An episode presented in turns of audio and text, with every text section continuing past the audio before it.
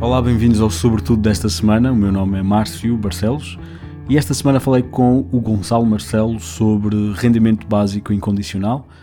Assim, muito rapidamente, é um sistema económico, social, em que qualquer cidadão, só por existir, recebe um valor que é considerado mínimo de subsistência, em que sem qualquer tipo de condicionante ou de condições para aceder a esse valor. É um sistema que tem sido testado e já tem vindo a ser proposto durante algum tempo e vão ver que falamos disto uh, na conversa. O Gonçalo é um investigador, ele tem desenvolvido trabalho sobre economia, ética, filosofia social, política e a relação entre estas coisas todas. E também pertence à associação pelo RBI, o Rendimento Básico Incondicional, em Portugal, e está neste momento a escrever um livro sobre o tema. Um, isto é um tema que me interessa particularmente, uh, e vão ver que eu também partilho isto com o Gonçalo. É algo que eu acho que vai ser mais ou menos incontornável, mas estamos longe de encontrar um modelo que funcione e por isso estou muito curioso para ver o que é que é a discussão e do que é que se está a falar neste momento. E a conversa foi sobre isso, sobre as questões que se levantam, um, sobre potenciais riscos e potenciais benefícios e até numa perspectiva mais ampla, um, o que é que é uma sociedade que inclui um sistema destes, uh, porque não pode ser igual àquela que nós temos. Uh, eu tinha muitas perguntas reais para fazer, queria mesmo aprender e deixo-vos chegar às vossas próprias conclusões uh, e venham depois partilhar comigo. Já sabem que estamos nas redes sociais, no Instagram, no Twitter e no Facebook, como Sobretudo Cast. Também podem ouvir o Sobretudo no Spotify. E agora, desde há pouco tempo, também é possível apoiar o Sobretudo no Patreon, no Clube Amigos do Sobretudo, patreon.com barra sobretudocast e já temos apoiantes e gostava que viessem ajudar-me nesta minha aventura sobre o desconhecido, que queremos que seja conhecido.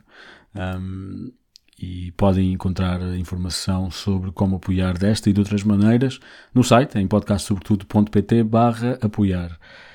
Uh, o site é efetivamente podcastsobretudo.pt, onde podem encontrar os episódios todos e ligações e algumas páginas que explicam um bocadinho o projeto.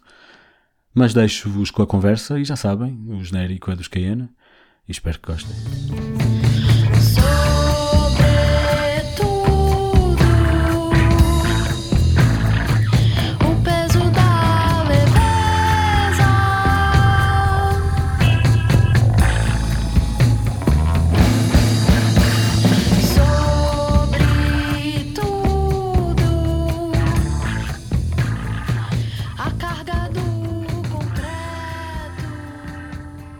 Olá Gonçalo Marcelo. Um, eu quero, queria há muito tempo falar sobre aquilo que vamos falar neste episódio, que é o rendimento básico incondicional, é assim que chamas.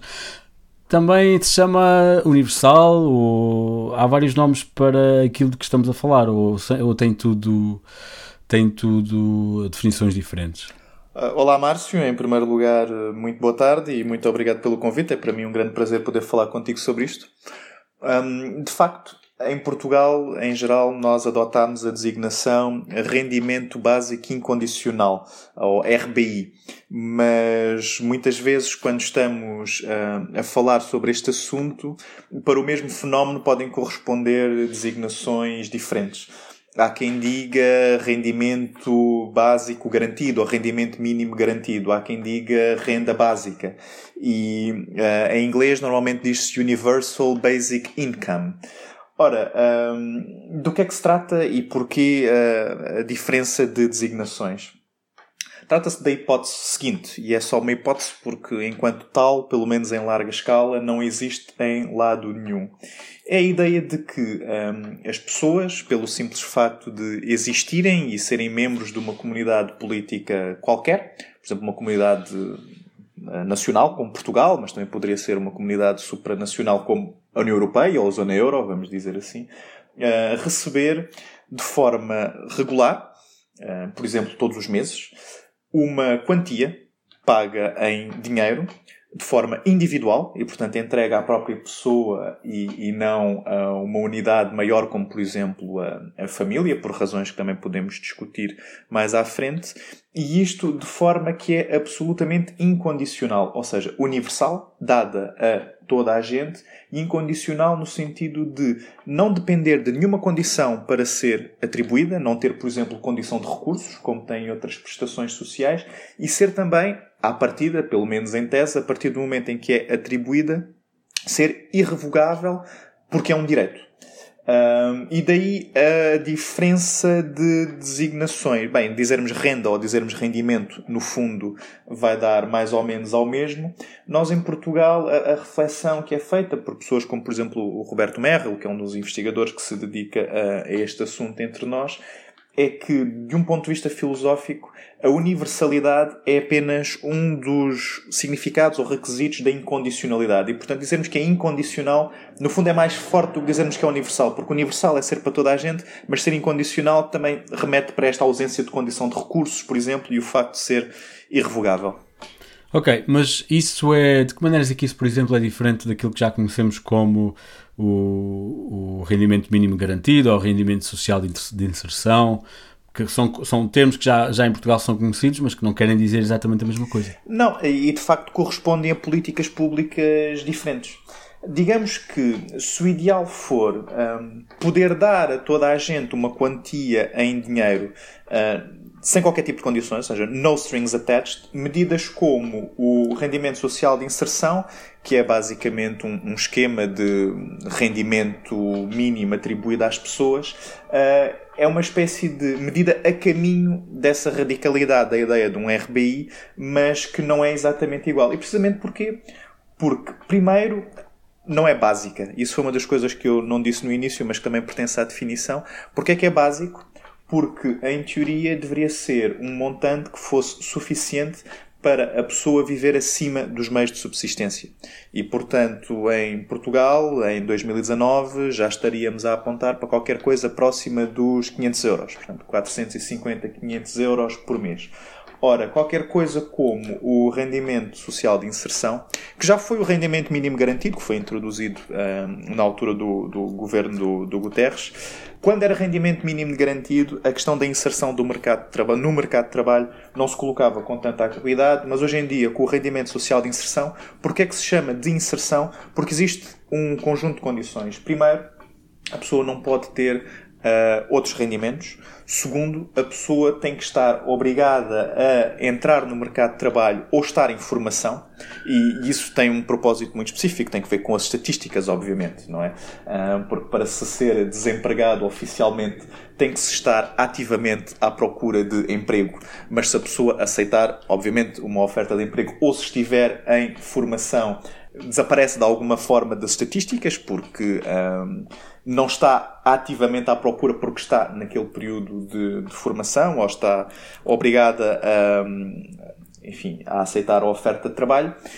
E se não o fizer, ou seja, se recusar ofertas de emprego de forma, entre aspas, injustificada, ou um, se tiver rendimentos que a coloquem acima do nível de subsistência, perde automaticamente o direito a essa prestação. E o rendimento básico incondicional, à partida, seria diferente, porque a pessoa poderia acumular esse rendimento com outros rendimentos, como o rendimento do trabalho.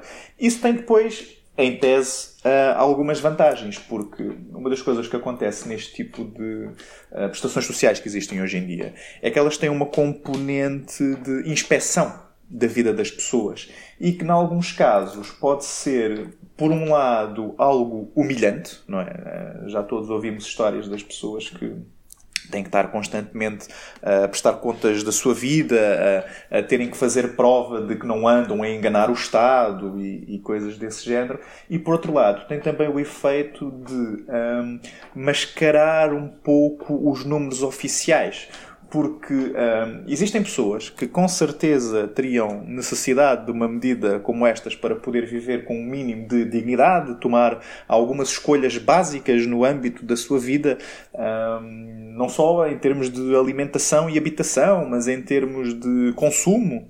E, e, e de escolhas cívicas básicas daquilo que querem e podem fazer com as suas vidas, e que não estão a receber rendimento social de inserção porque simplesmente consideram que uh, essa componente intrusiva das suas próprias vidas uh, faz com que não valha a pena irem se inscrever uh, no centro de emprego, irem se inscrever na segurança social para poderem receber esse dinheiro. Isto significa que, por motivos que podem ser de vária ordem, podem ser económico-financeiros, podem ser ideológicos, podem ser culturais, enfim, chamemos-lhe o que quisermos, nós, de facto, enquanto sociedade, sociedades, porque no fundo funciona assim um pouco por todo o lado, estamos, de alguma maneira, ao impor estas condições, um, a prevenir o acesso de um conjunto de pessoas muito significativo, que de facto precisaria de apoios sociais de forma significativa, estamos a impedir que elas o recebam uh, ao impor estas condições. Ah, portanto, só recapitulando, a ideia é haver um sistema de, lá está, de, de, rendimento básico incondicional, o que significa que toda a gente receberia um, um valor uh, definido por algumas regras, já podemos, já podemos também falar disso, independentemente da sua condição, independentemente de na prática necessitarem dele. Uh, mas embora eu perceba essa, embora seja clara essa questão da fronteira entre quem precisa e quem não precisa e da, da questão de haver pessoas que não recebem e que na verdade precisariam, como é que justificam um, ou como é que faz sentido neste formato uma pessoa rica receber dinheiro do governo, ou do Estado, ou da comunidade? Faz sentido a partir do momento em que olhamos para isto como um direito e um direito social. Até porque uma coisa é a formulação da ideia hum, na sua radicalidade, tal como eu aqui te apresentei, e, e, podemos discutir as justificações, e é isso que vamos fazer agora aqui um bocadinho nesta pergunta que me estás a fazer, mas outra coisa, para antecipar, enfim, eventualmente até alguns aspectos da discussão que talvez pudéssemos ter um pouco mais tarde, outra coisa é a forma como isto é implementado na prática. E a questão é que, sim, em tese, isto seria sempre acumulável com rendimentos de outra proveniência, rendimentos do trabalho, rendimentos do capital, etc.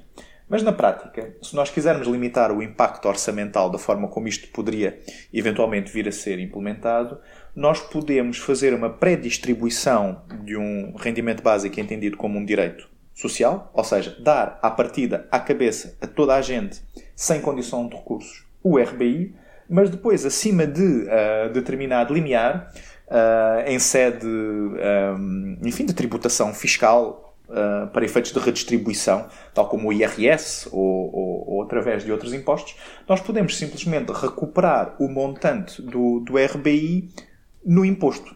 O que é que eu quero dizer com isto? A pessoa poderia receber o RBI e ele nunca ser taxável.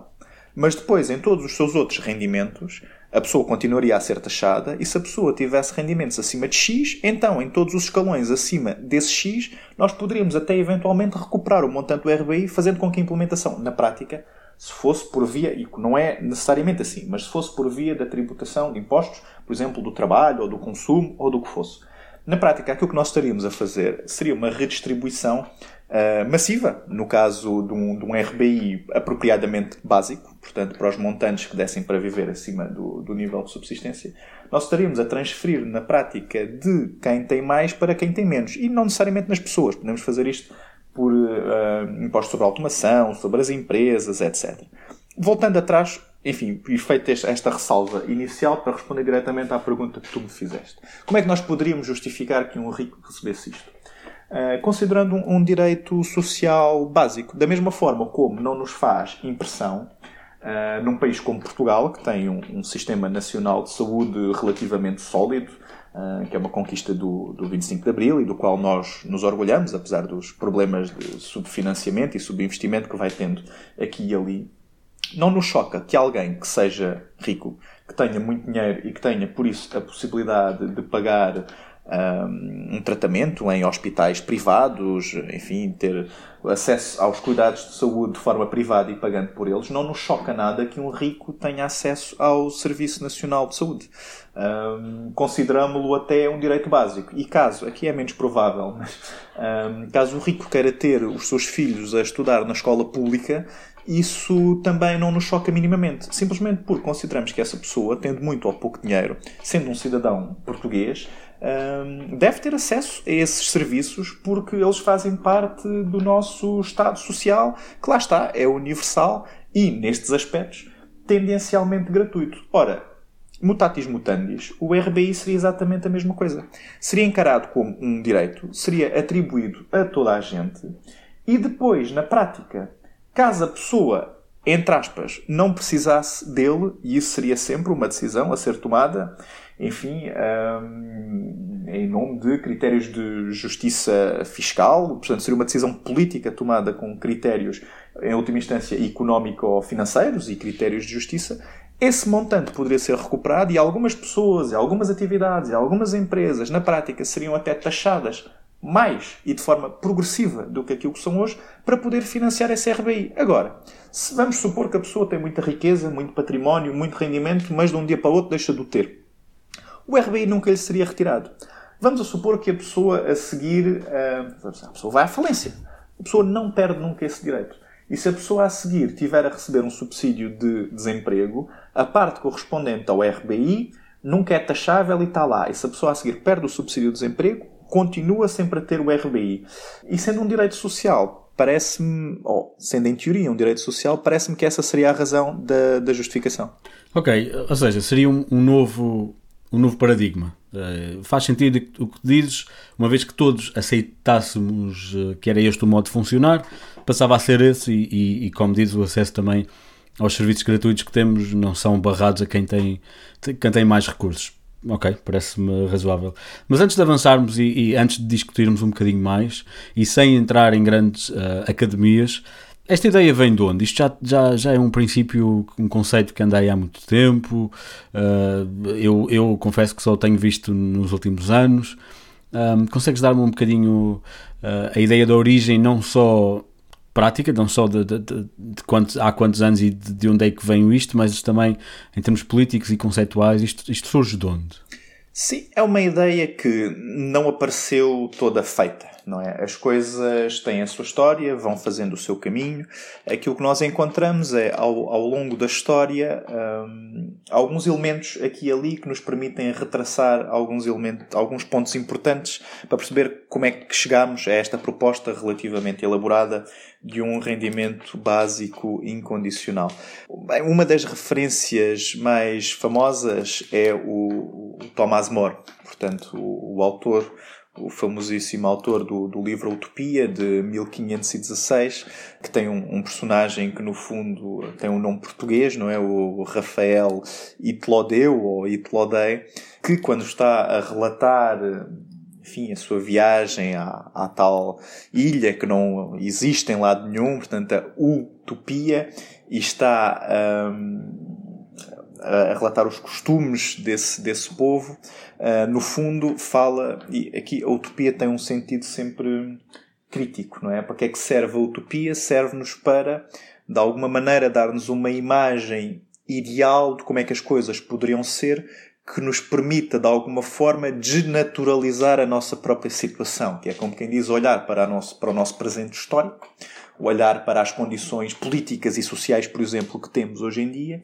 e ver que elas não têm que ser necessariamente assim, porque é concebível que sejam de outra maneira. E apresentar uma utopia, no fundo, diz isso. Então, no discurso da utopia do, do Thomas More, aquilo que ele basicamente diz é que uh, não faz sentido nenhum um, ah, haver tanta pobreza e não faz sentido nenhum não haver uma espécie de uh, ajuda uh, ao, aos pobres em vez de os punir como criminosos se eles, por exemplo, tiverem que roubar para comer. E, portanto, esta ideia de um rendimento que pudesse eventualmente ser atribuído aos pobres vem, no fundo, já do, do Condorcet. Uh, depois... Mas isso não é um Perdão. rendimento básico incondicional. Não, eu, desculpa, isso é ajuda aos pobres. Eu aqui, uh, enfim, disse Condorcet, estava a falar do, do Thomas More, mas a ideia também aparece no, no, no Condorcet, aparece no Thomas Paine como a ideia de uma espécie de imposto sobre a terra porque a terra é de uso comum, mas tens toda a razão. Ainda não é uma ideia de rendimento básico propriamente dito.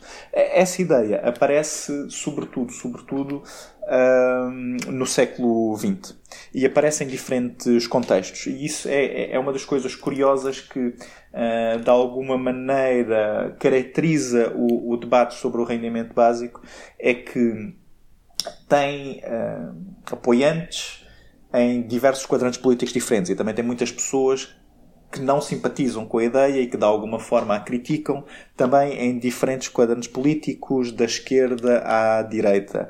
Um, no século XX, nós encontramos-la defendida de alguma maneira por personagens tão diferentes como, ah, enfim, do lado, de um lado ultraliberal, que é extremamente minoritário, ah, quer o Friedman, quer o Hayek, de alguma maneira apoiaram a ideia de um rendimento básico, embora no caso do Friedman ele tivesse hesitado entre a ideia de um imposto negativo ou a ideia de um rendimento básico, e nesta concepção fosse, no fundo, como acusam muitos críticos de esquerda da ideia do RBI, uma forma de de alguma maneira substituir a segurança social. Isto é, como, se, como é uma medida que teria sempre um impacto orçamental bastante grande, aquilo que se dizia era que se se desmontasse a estrutura da segurança social enquanto tal e simplesmente se atribuísse este dinheiro às pessoas, maximizar-se a sua capacidade de escolha e as pessoas, enfim, escolheriam o que fazer com o seu dinheiro. No entanto, pessoas de esquerda, o Martin Luther King, um, o, o, Tobin, o economista, o, o, James Tobin, de alguma maneira o próprio Keynes,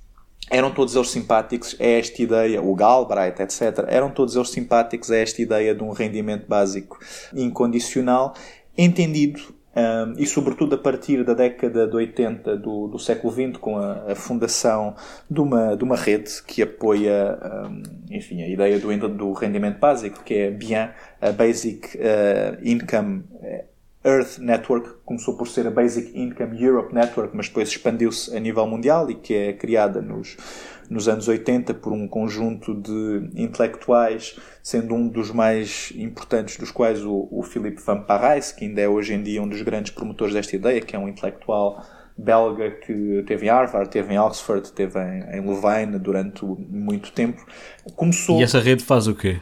Que essa rede faz, no fundo, é promover investigação académica sobre o rendimento básico e também ações de sensibilização para a opinião pública e, de, alguma maneira, promoção da ideia, enfim, uma espécie de advocacy junto de uh, governos ou uh, outras entidades políticas eventualmente interessadas na possibilidade de testar a ideia do rendimento básico incondicional ou implementar o rendimento básico incondicional. E tem um conjunto de uh, congressos que antes eram feitos de dois em dois anos e agora são feitos todos os anos, e tem um conjunto de organizações locais afiliadas um, sendo que existe também, desde 2017 em Portugal, uma afiliada da, da BIAN em Portugal, que é a Associação pelo Rendimento Básico Incondicional Portugal. E nós tivemos, da, da qual eu faço parte dessa associação, e nós uh, tivemos a oportunidade de organizar um desses congressos mundiais em Lisboa, no, na Assembleia da República, em 2017, o que de alguma maneira também contribuiu para que uh, o assunto fosse discutido entre nós, em Portugal. E, portanto, para responder de forma muito resumida à tua questão, é uma ideia com uma longa história intelectual, cujo desenvolvimento conceptual e a organização de um conjunto de pessoas ehm, interessadas em defender o tema também foi evoluindo, mas se estabeleceu sobretudo aqui há cerca de 30, 40 anos para cá e que atingiu nos últimos anos um, um, nível de desenvolvimento maior, talvez por causa de várias questões, como as que estão ligadas à, enfim, à quarta revolução industrial e o facto da possibilidade do desemprego tecnológico pesar um pouco sobre as nossas cabeças e um pouco por todo o lado as pessoas irem discutindo de alguma forma o paradigma da proteção social que nós temos hoje em dia, o facto das seguranças sociais, os sistemas de segurança social serem ou não serem sustentáveis em virtude da inversão da pirâmide demográfica e do facto da produtividade poder ser assegurada por fatores como a automatização, a mecanização, etc. Um, o que levou também a que um, houvesse diversos, diversas tentativas de implementação através de estudo com projetos piloto no, nos últimos anos. Houve um muito conhecido, o da Finlândia, e a ideia tem, tem feito o seu caminho e não sei se estaremos no ponto em que em breve teremos um rendimento básico implementado a grande escala, alguns, mas talvez, quem sabe. Já vamos, já vamos falar de, de, de, que é que, o que é que anda a acontecer no mundo e, e quais são as possibilidades, mas antes disso, eu acho que é importante perceber um bocadinho qual é que é a ideia de sociedade de que faz parte um sistema de RBI, de rendimento básico incondicional? Porque isto não é só algo que pode acontecer sem que tudo o resto mude.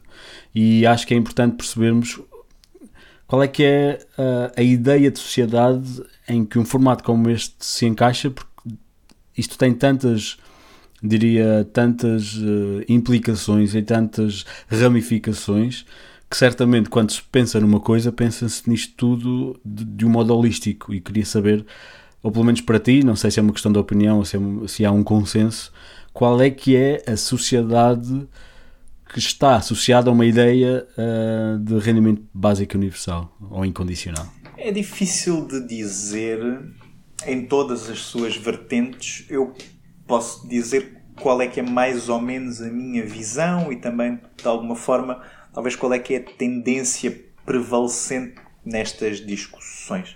Como eu te disse, de um ponto de vista ideológico, há, diferentes, há, opções muito diferentes para apoiar ou criticar a ideia de um rendimento básico.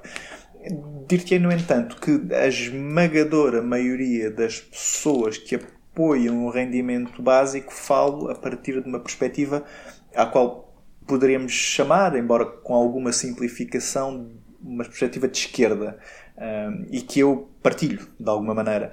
Um, que é qual? E, e, portanto a ideia é vamos talvez primeiro conceber o seu contrário, não é? Os apoiantes ultraliberais, digamos assim, do rendimento básico incondicional, vê-lo-iam como uma forma de simplesmente simplificar muito o Estado, talvez reduzir muito o peso daquilo que seriam as funções sociais do Estado, por exemplo, em domínios de provisão de bem-estar na educação, na saúde, etc., e substituir isso, em termos orçamentais, pelo simples facto de se uh, atribuir o dinheiro às pessoas.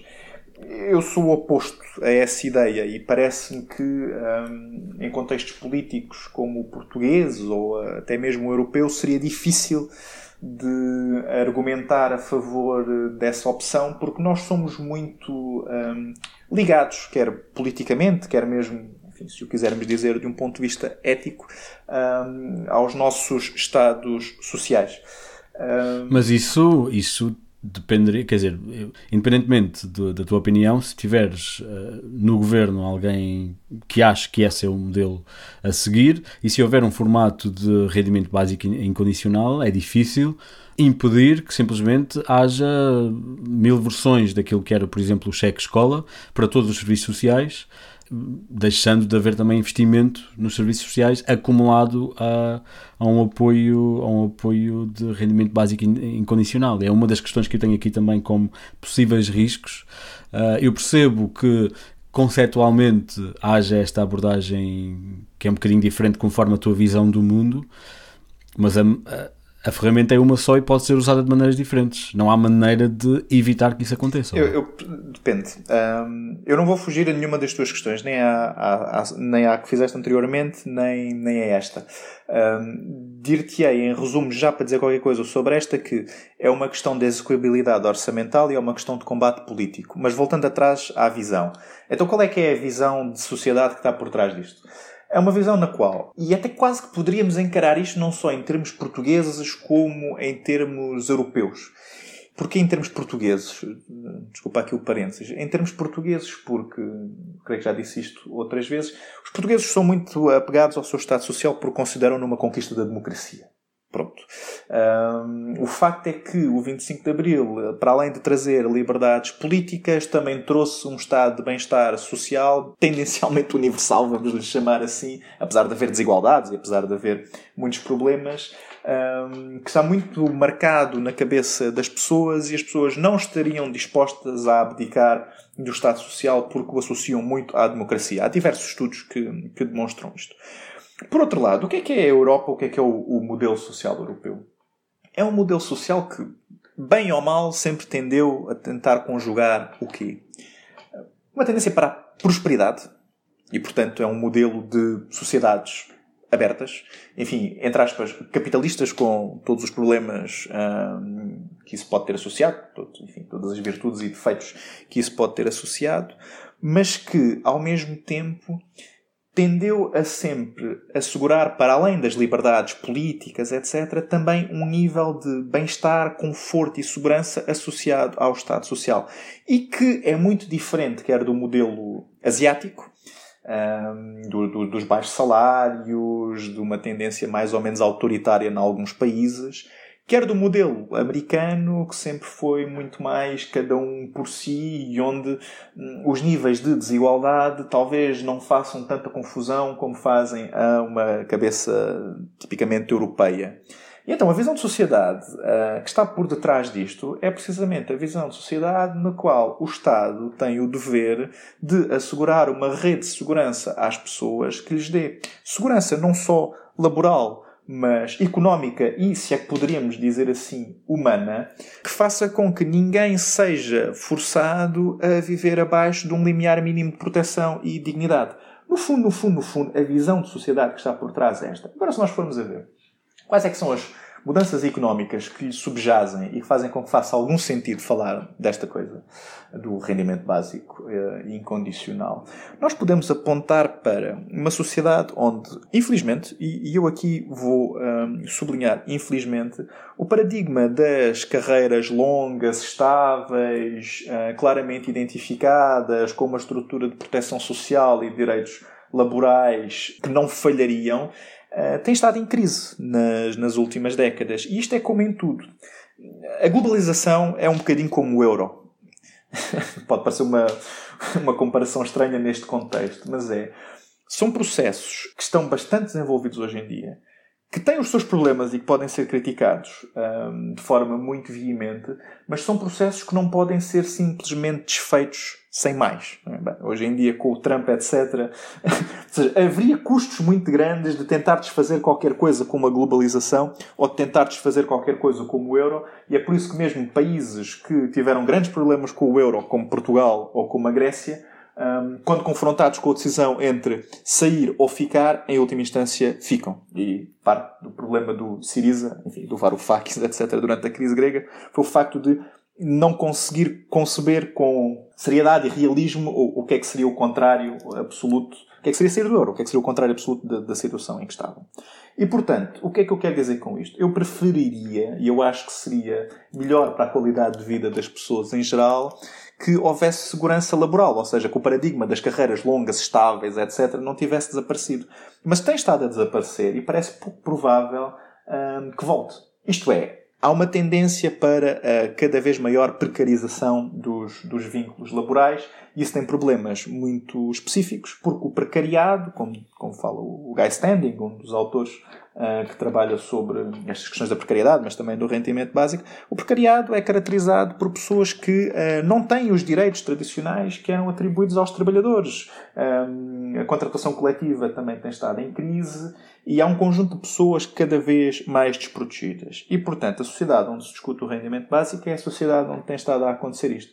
E também é a sociedade onde se fala da indústria 4.0 ou da quarta revolução industrial, que parece fazer com que as questões da, da, da, produtividade não estejam indexadas de forma tão clara como no passado à mão de obra humana. Isto é, é talvez possível continuar a crescer, ter mais atividade económica e pensar a redistribuição de uma forma diferente, sem obrigar necessariamente todas as pessoas a trabalhar, a trabalhar cada vez mais, a trabalhar eventualmente a tempo inteiro e eventualmente de forma precária e sem direitos associados. E, portanto, a sociedade onde se debate o rendimento básico é a sociedade que está a passar por todo este conjunto de alterações, incluindo a questão da inversão da pirâmide demográfica na Europa, o facto de termos uma população cada vez mais envelhecida e por isso se discutir muito frequentemente as questões da sustentabilidade da segurança social, que, obviamente, e também como o RBI, seria sempre uma questão de decisões políticas, isto é, se trabalhamos até mais tarde ou menos tarde, uh, quanto é que descontamos, vamos encontrar novas formas ou não de taxar a atividade económica das empresas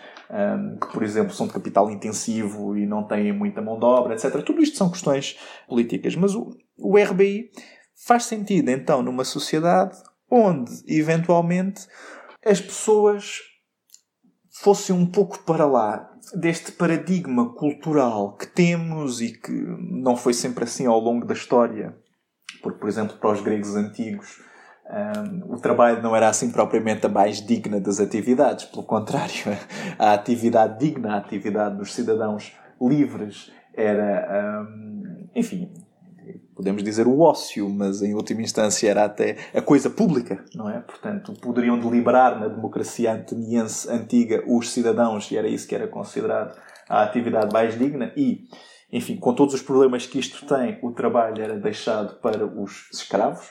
Mas houve uma revolução cultural, alguns durante a história, e sobretudo por influência do protestantismo, quase de certeza, acabámos por considerar que a única atividade digna por excelência era o trabalho. E quem não trabalha é preguiçoso, e quem é preguiçoso é moralmente indigno, logo ou trabalhas ou não mereces viver. Enfim, simplificando muito.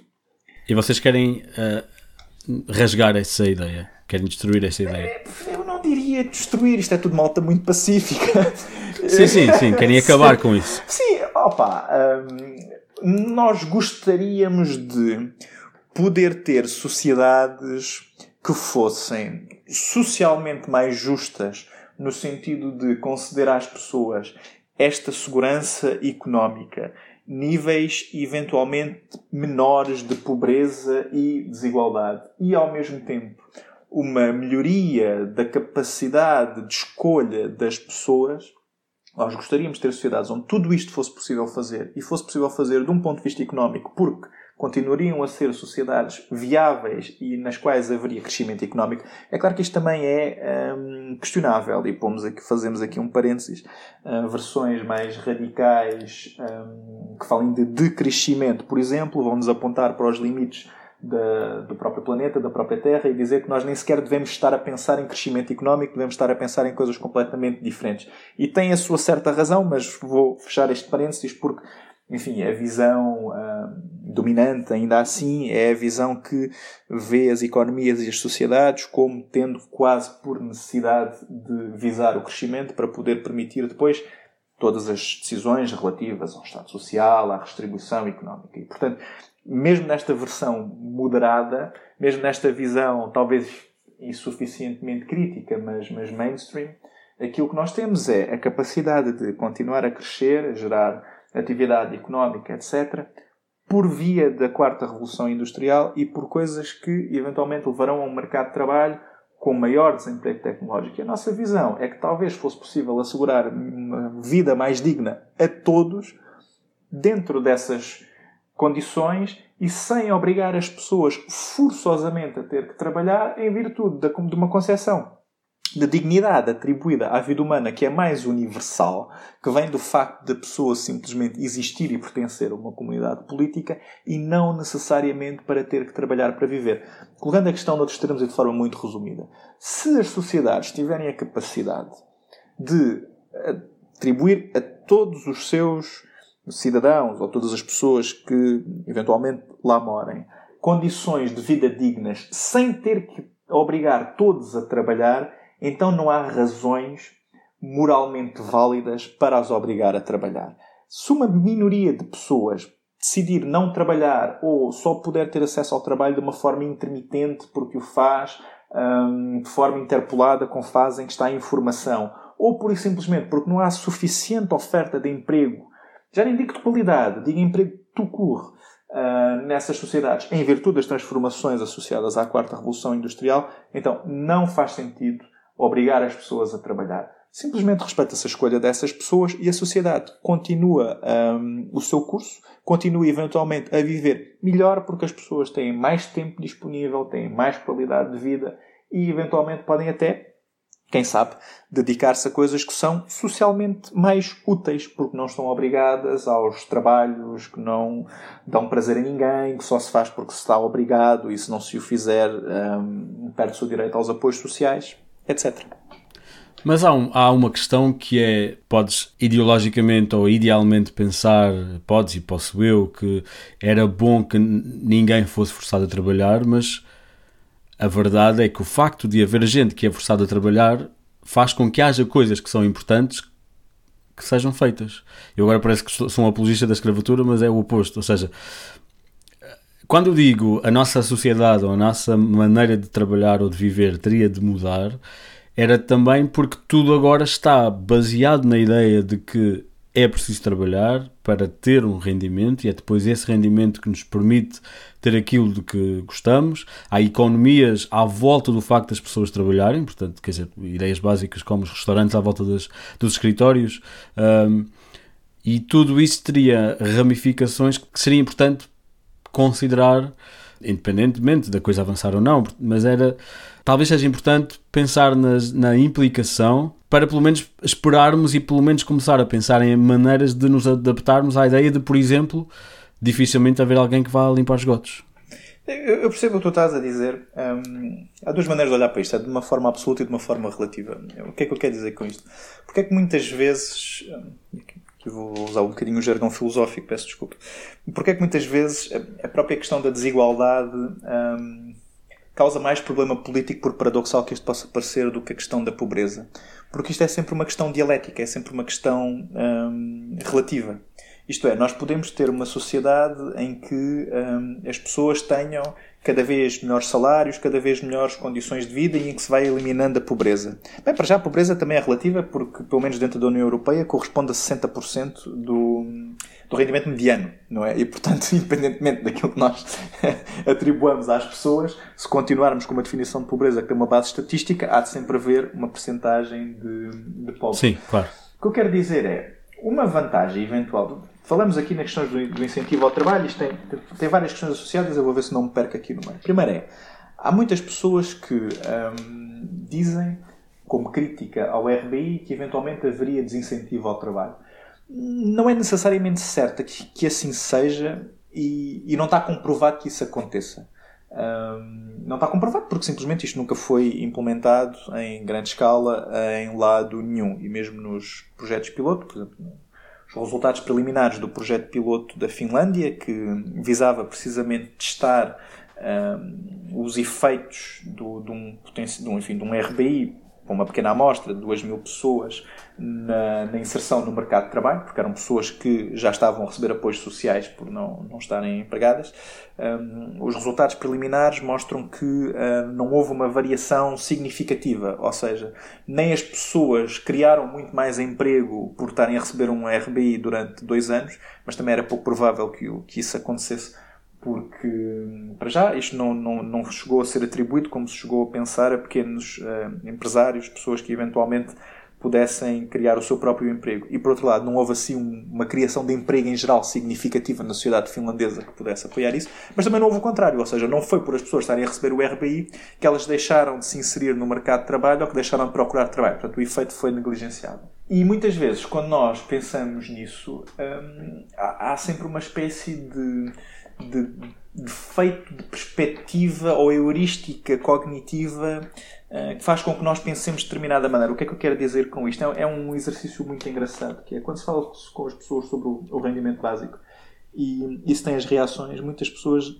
dizem sempre isso, que é ah, mas isso seria perigoso porque as pessoas deixariam de trabalhar. E o exercício muito simples consiste em perguntar à pessoa o que é que ela faria com o dinheiro. E em princípio, quando uma pessoa pergunta a alguém o que é que ela faria com, porventura, 500 euros por mês, em Portugal, enfim, muito mais se fosse na Alemanha, a pessoa fala sempre dos seus projetos, dos seus sonhos. Há quem diga, bem, eu hum, punha de lado para eventualmente um dia fazer uma viagem, comprar uma casa, etc. Ou eu hum, deixava de trabalhar durante um tempo e voltava a estudar. Ou eu fazia isto, aquilo e outro. Portanto, nós perguntamos à pessoa, e, mas tu não deixarias de trabalhar? Ela sempre, não, não, eu não, eu não deixava de trabalhar. E quase toda a gente responde isto. Mas esta minha questão não é sobre o incentivo ao trabalho em geral. Uh, é sobre quando. E, aliás, isto é uma resposta que já, que já, já, podemos discutir, mas um, tu, quando comparas trabalhos desagradáveis de baixo rendimento com um rendimento semelhante, mas sem ter que o trabalhar, a solução efetivamente vai ter que passar por pagar-nos melhor para os trabalhos que são mais desagradáveis de fazer e se calhar é essa a solução, mas lá está. O que eu dizia é que não podemos contar que a sociedade ou a maneira de funcionarmos uh, continue igual com, este, com esta nova variável incluída. Sim, sim, terá efeitos e tu já respondeste, já antecipaste um pouco aquilo que eu diria. Aquilo que eu queria dizer com, com esta questão toda dialética, etc., é que nós podemos prever, provavelmente, que com o efeito da quarta revolução industrial, tudo aquilo que nós consideramos as tarefas mais penosas hoje em dia tende a desaparecer.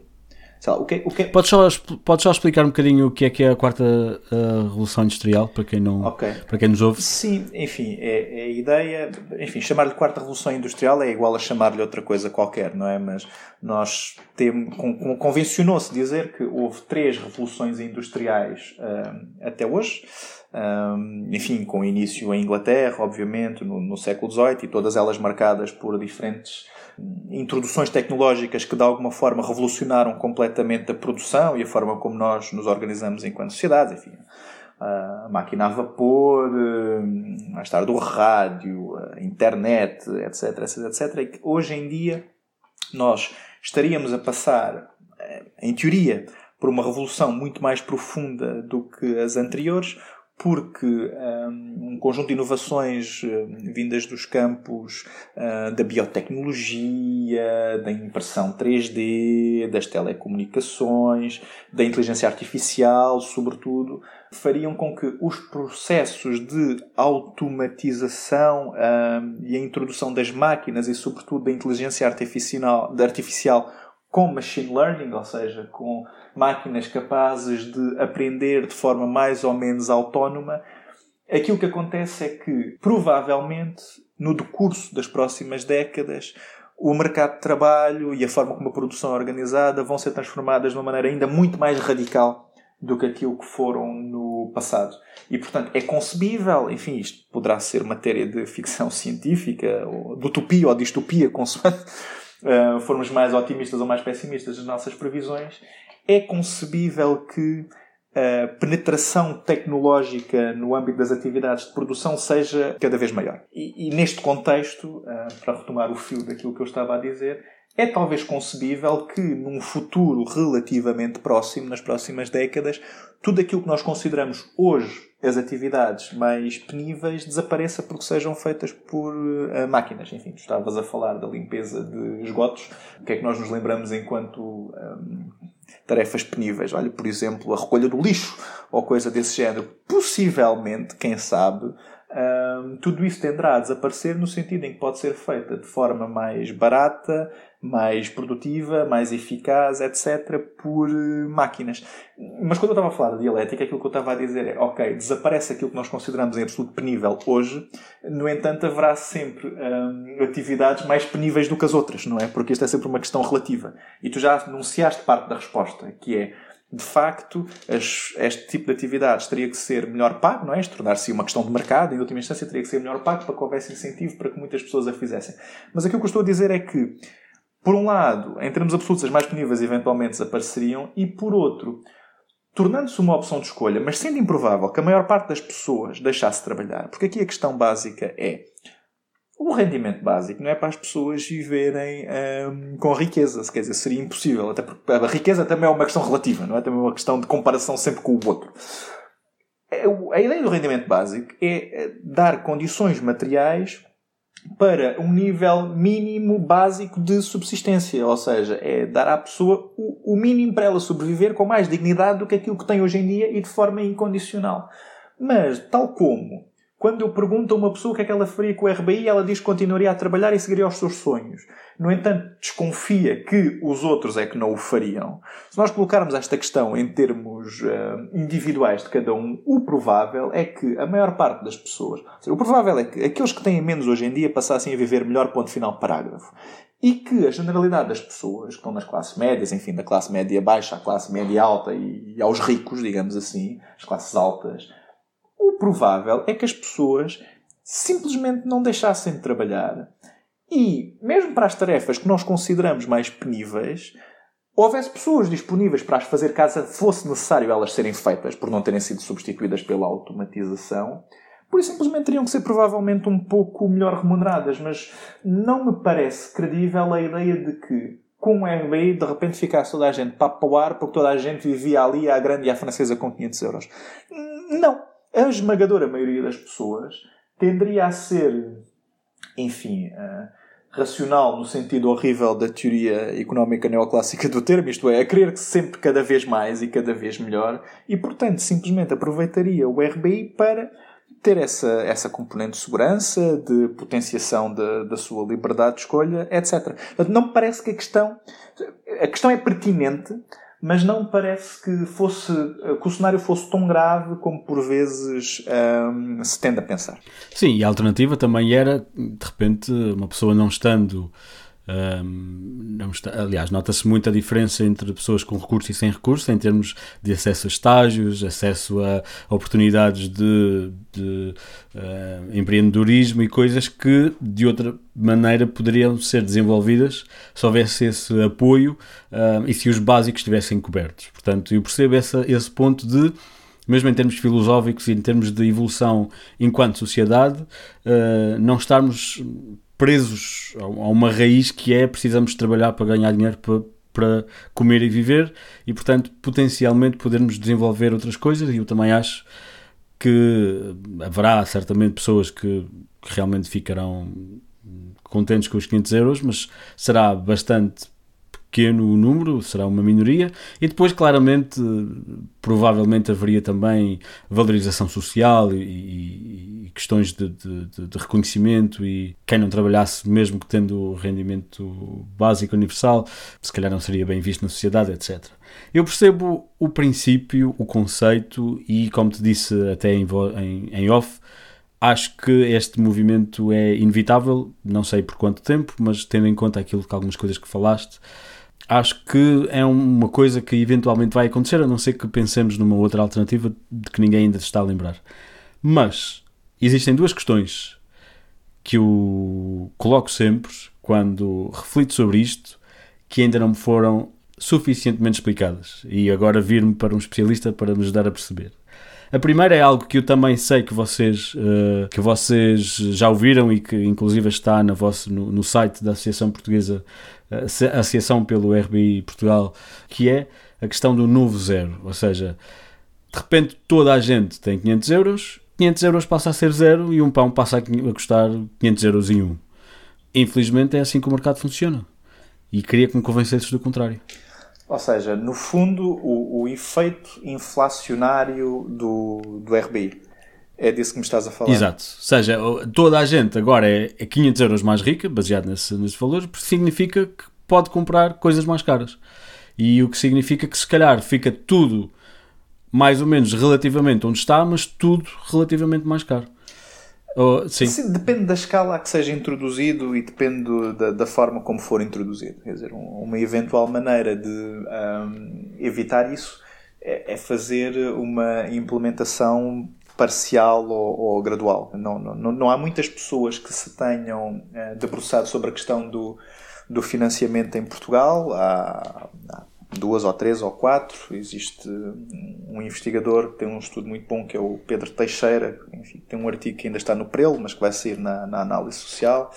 E existem especialistas uh, internacionais, o próprio Van Parrais defende que pode fazer sentido, de um ponto de vista pragmático, não introduzir logo um RBI uh, eh, apropriadamente básico, que Uh, por exemplo, em vez de ser para Portugal 500 euros, uh, fosse, como na versão do, do Pedro Teixeira, 200 euros. O que eu quero dizer aqui com isto é que só é verdadeiramente inflacionário, podemos imaginar, se consistir na injeção direto de capital sem mais.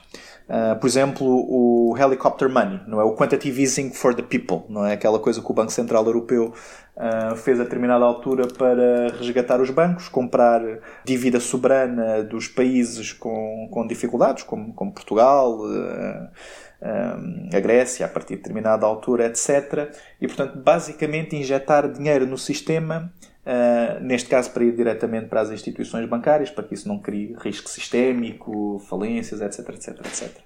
Se tu fizesse isto através da, da, da, criação, por exemplo, de moeda, o efeito inflacionário seria absolutamente inevitável. No entanto, tu tens muitas vezes, é claro que não é, este, não é esta escala, mas tu tens muitas vezes aumentos, por exemplo, nos salários, etc. É claro que são sempre mais modestos e que não têm um efeito assim tão, tão, tão inflacionário quanto isso. Se tu fizesses uma implementação faseada, talvez pudesses evitar de alguma maneira que, que isso acontecesse. Sendo que nós, no fundo, no fundo, no fundo, não sabemos, não é? Porque, obviamente, a coisa nunca aconteceu em escala grande o suficiente para que nós pudéssemos testar os efeitos. Por outro lado. Mas um, um, caso clássico é a introdução do euro, em que tudo que era 50 cêntimos passou a ser um. Ou tudo que era 100 escudos, que na altura corresponderia a 50 cêntimos, passou a ser um euro porque é o 1. E tenho a ideia, ou tenho medo de que fosse demasiado hum, tentador para quem tivesse produtos ou serviços, fosse demasiado tentador subir os preços porque as pessoas têm mais dinheiro e, e se tudo uh, fosse agora mais caro, seria esse o novo preço e pronto, é um novo paradigma para se, para se aceitar. E acho que é um dos riscos. É um. Sim. Eu percebo. É um risco, mas parece-me improvável, até, pelos efeitos, até pelo efeito dos multiplicadores económicos, parece-me improvável que a escala fosse a mesma. Ou seja, lá está. Mantendo-se, por exemplo, a questão da pobreza definida em termos europeus da mesma forma como é definida, como uma medida estatística, tu provavelmente terias um efeito na pobreza, mas continuarias a ter muitos pobres, porque depois torna-se uma questão de desigualdade, não é? Porque tem que ver com, com a tal mediana do rendimento disponível. Mas parece-me, sinceramente, que. Bem, tu também tens formas de tentar regular, tentar regular essas coisas, em última instância, não é? É como a questão dos salários. Há quem diga, uma das objeções que é feita a determinada altura, é que isto poderia servir para esmagar os salários porque se as empresas achassem, vissem que as pessoas já tinham um RBI que lhes assegurava a subsistência, então simplesmente tenderiam a oferecer salários o mínimo possível porque considerariam que as pessoas hum, já teriam a sua subsistência assegurada. Bem, isso em última instância pode ser medida até certo ponto de regulação política. Por exemplo, tu não terias esmagamento do salário mínimo se uh, o salário mínimo continuasse regulamentado, não é? E depois a forma como tu o farias, os limiares que atingirias, etc., uh, eh, seriam objeto de decisão política. Poderia eventualmente um, eh, resultar num esmagamento dos salários médios. O que é que isso significa? Bom ou mau? Maior igualdade, em última instância ou não se os salários mais altos não forem também diminuídos, o que significa que estás a, a aproximar a classe média ou os salários médios para baixo Sim. e a não fazer o mesmo aos mais altos, o que, o que aumenta ainda mais a, o gap entre as duas, as duas eh, classes. Sim, repara, isto é como em tudo. Não há leis escritas na pedra.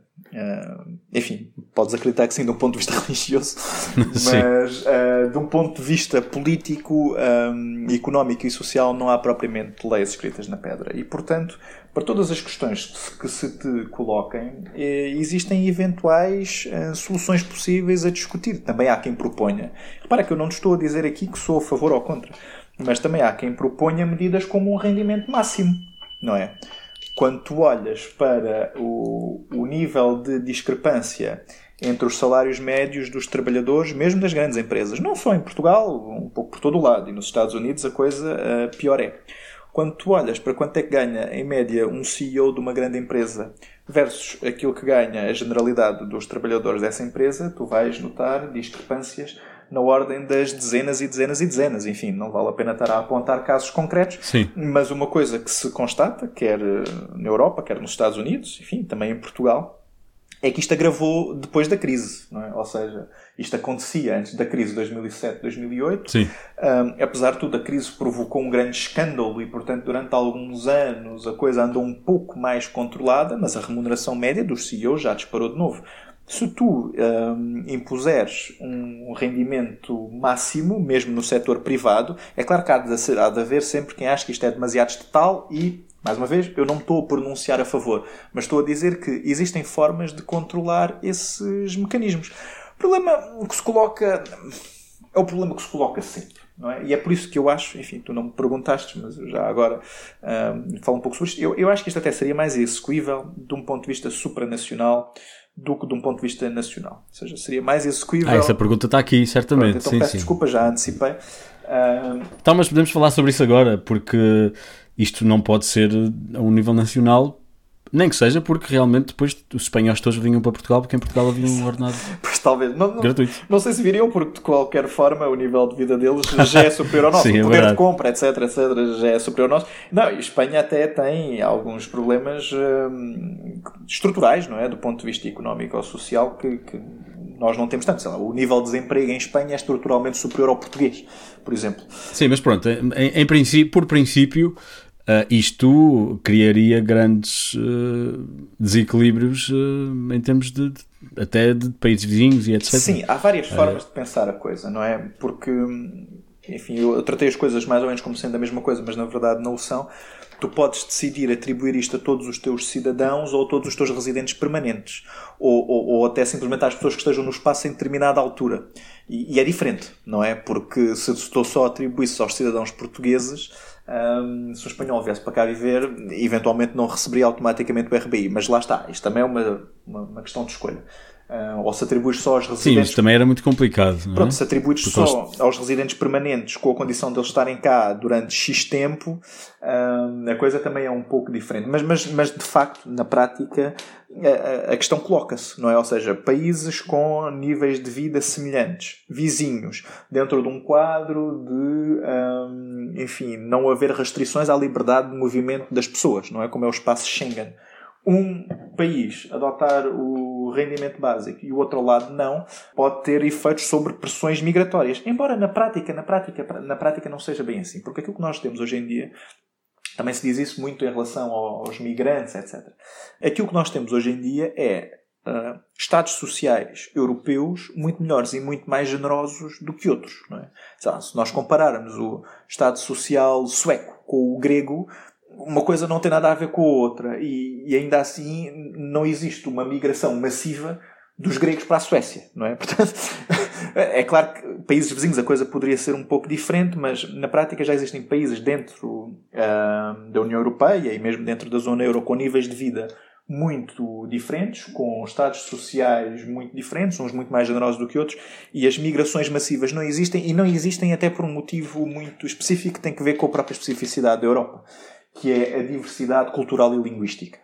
Ponto. Quer dizer, não, não é fácil, pois. enfim, não é fácil para um europeu do Sul ir automaticamente para um país um, com uma, uma língua diferente, etc.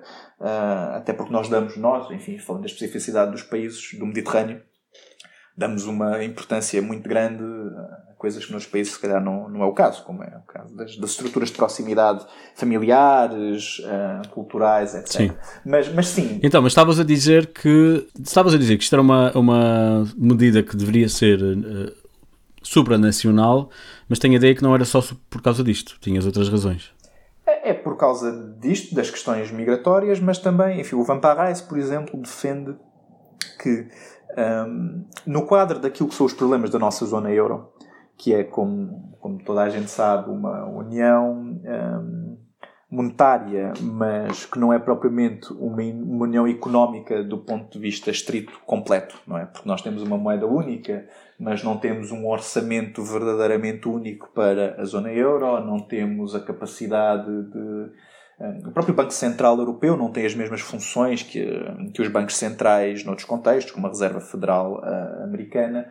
Nós não funcionamos verdadeiramente como uma união económica e isso traduz-se, entre muitas outras coisas, numa insuficiente capacidade de redistribuição entre países. Enfim, isso tem que ver é uma questão complexa, não é? Mas tem que ver com, com a influência e com os próprios interesses alemães no seio da zona euro, mas pronto, isto é toda, toda uma outra discussão. Mas o Van Parijs defende que uma medida como o RBI poderia ser uma boa forma de responder a choques assimétricos que acontecem no caso das crises e que afetam de forma muito diferente as diferentes economias. Quer dizer, e isso viu-se durante a crise das dívidas soberanas. Pela primeira vez, os os mercados, enfim, essas entidades reificadas às quais nós chamamos os mercados, começaram a ter uma percepção de risco diferente da dívida soberana dos diferentes países dentro da zona euro, algo que nunca tinha acontecido até, até essa altura, e começaram a cobrar juros muito maiores aos países que achavam que tinham economias mais débeis e que, portanto, tinham maiores riscos e maior uh, risco, não é? Portanto, uh, talvez uma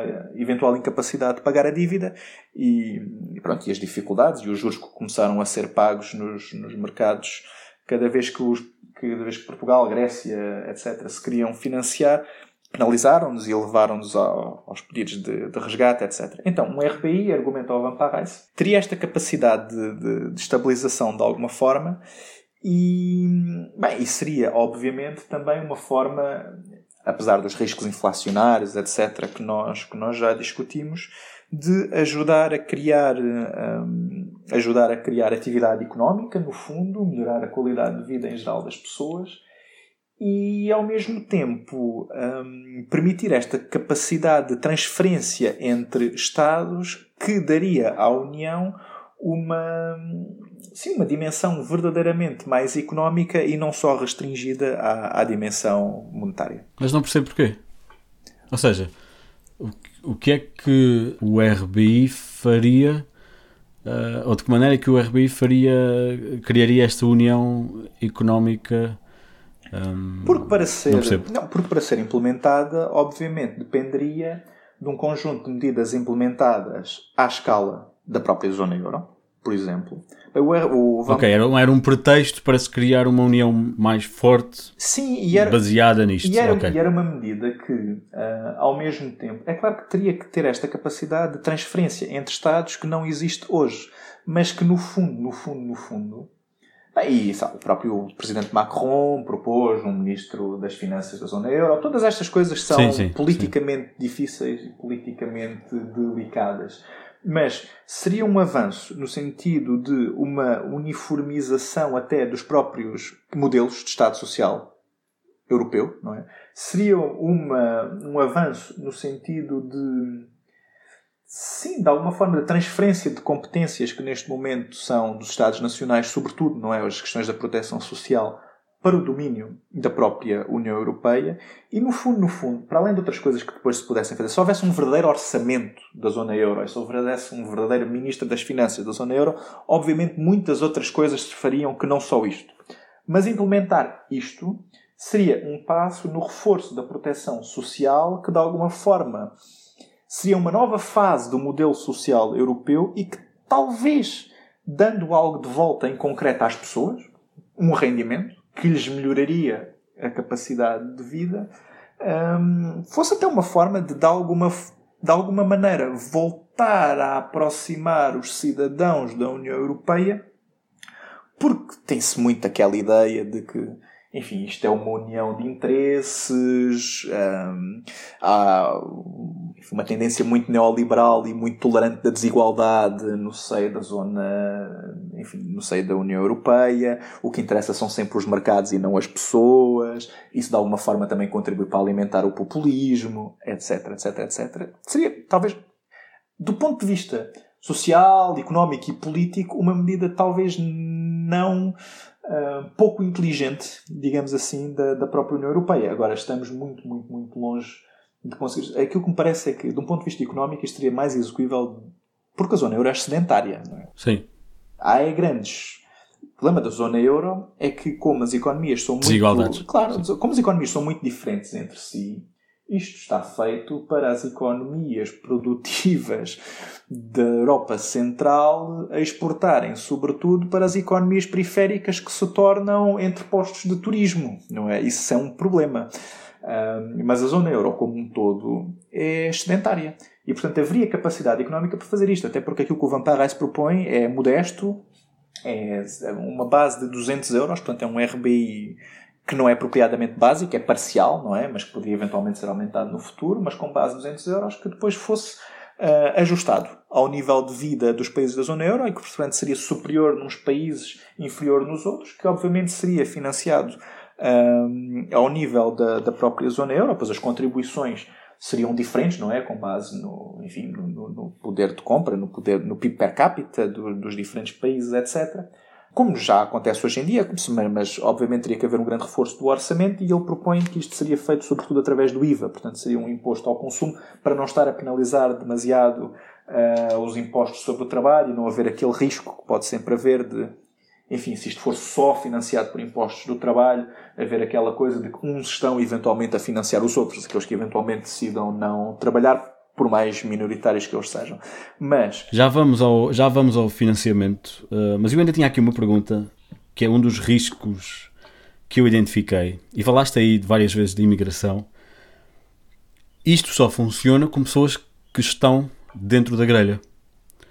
E a verdade é que existem sempre nas, às margens da sociedade pessoas que são as pessoas com menos dignidade que, que existem aí, com menos. Uh, com, com mais necessidade de ajuda e que não, não só não teriam acesso a isto, como possivelmente estaríamos a criar um novo nível de pobreza que é um, uma pobreza abaixo de zero. Se, se, se, acontecesse aquilo que eu acho que aconteceria, que era um novo, um RBI criar um novo zero que é mais alto do que aquele que temos agora, portanto, o novo, a nova linha básica de pobreza ser mais alta, e agora temos ainda pessoas que ficam abaixo desse nível, que são as pessoas que nem o RBI recebem.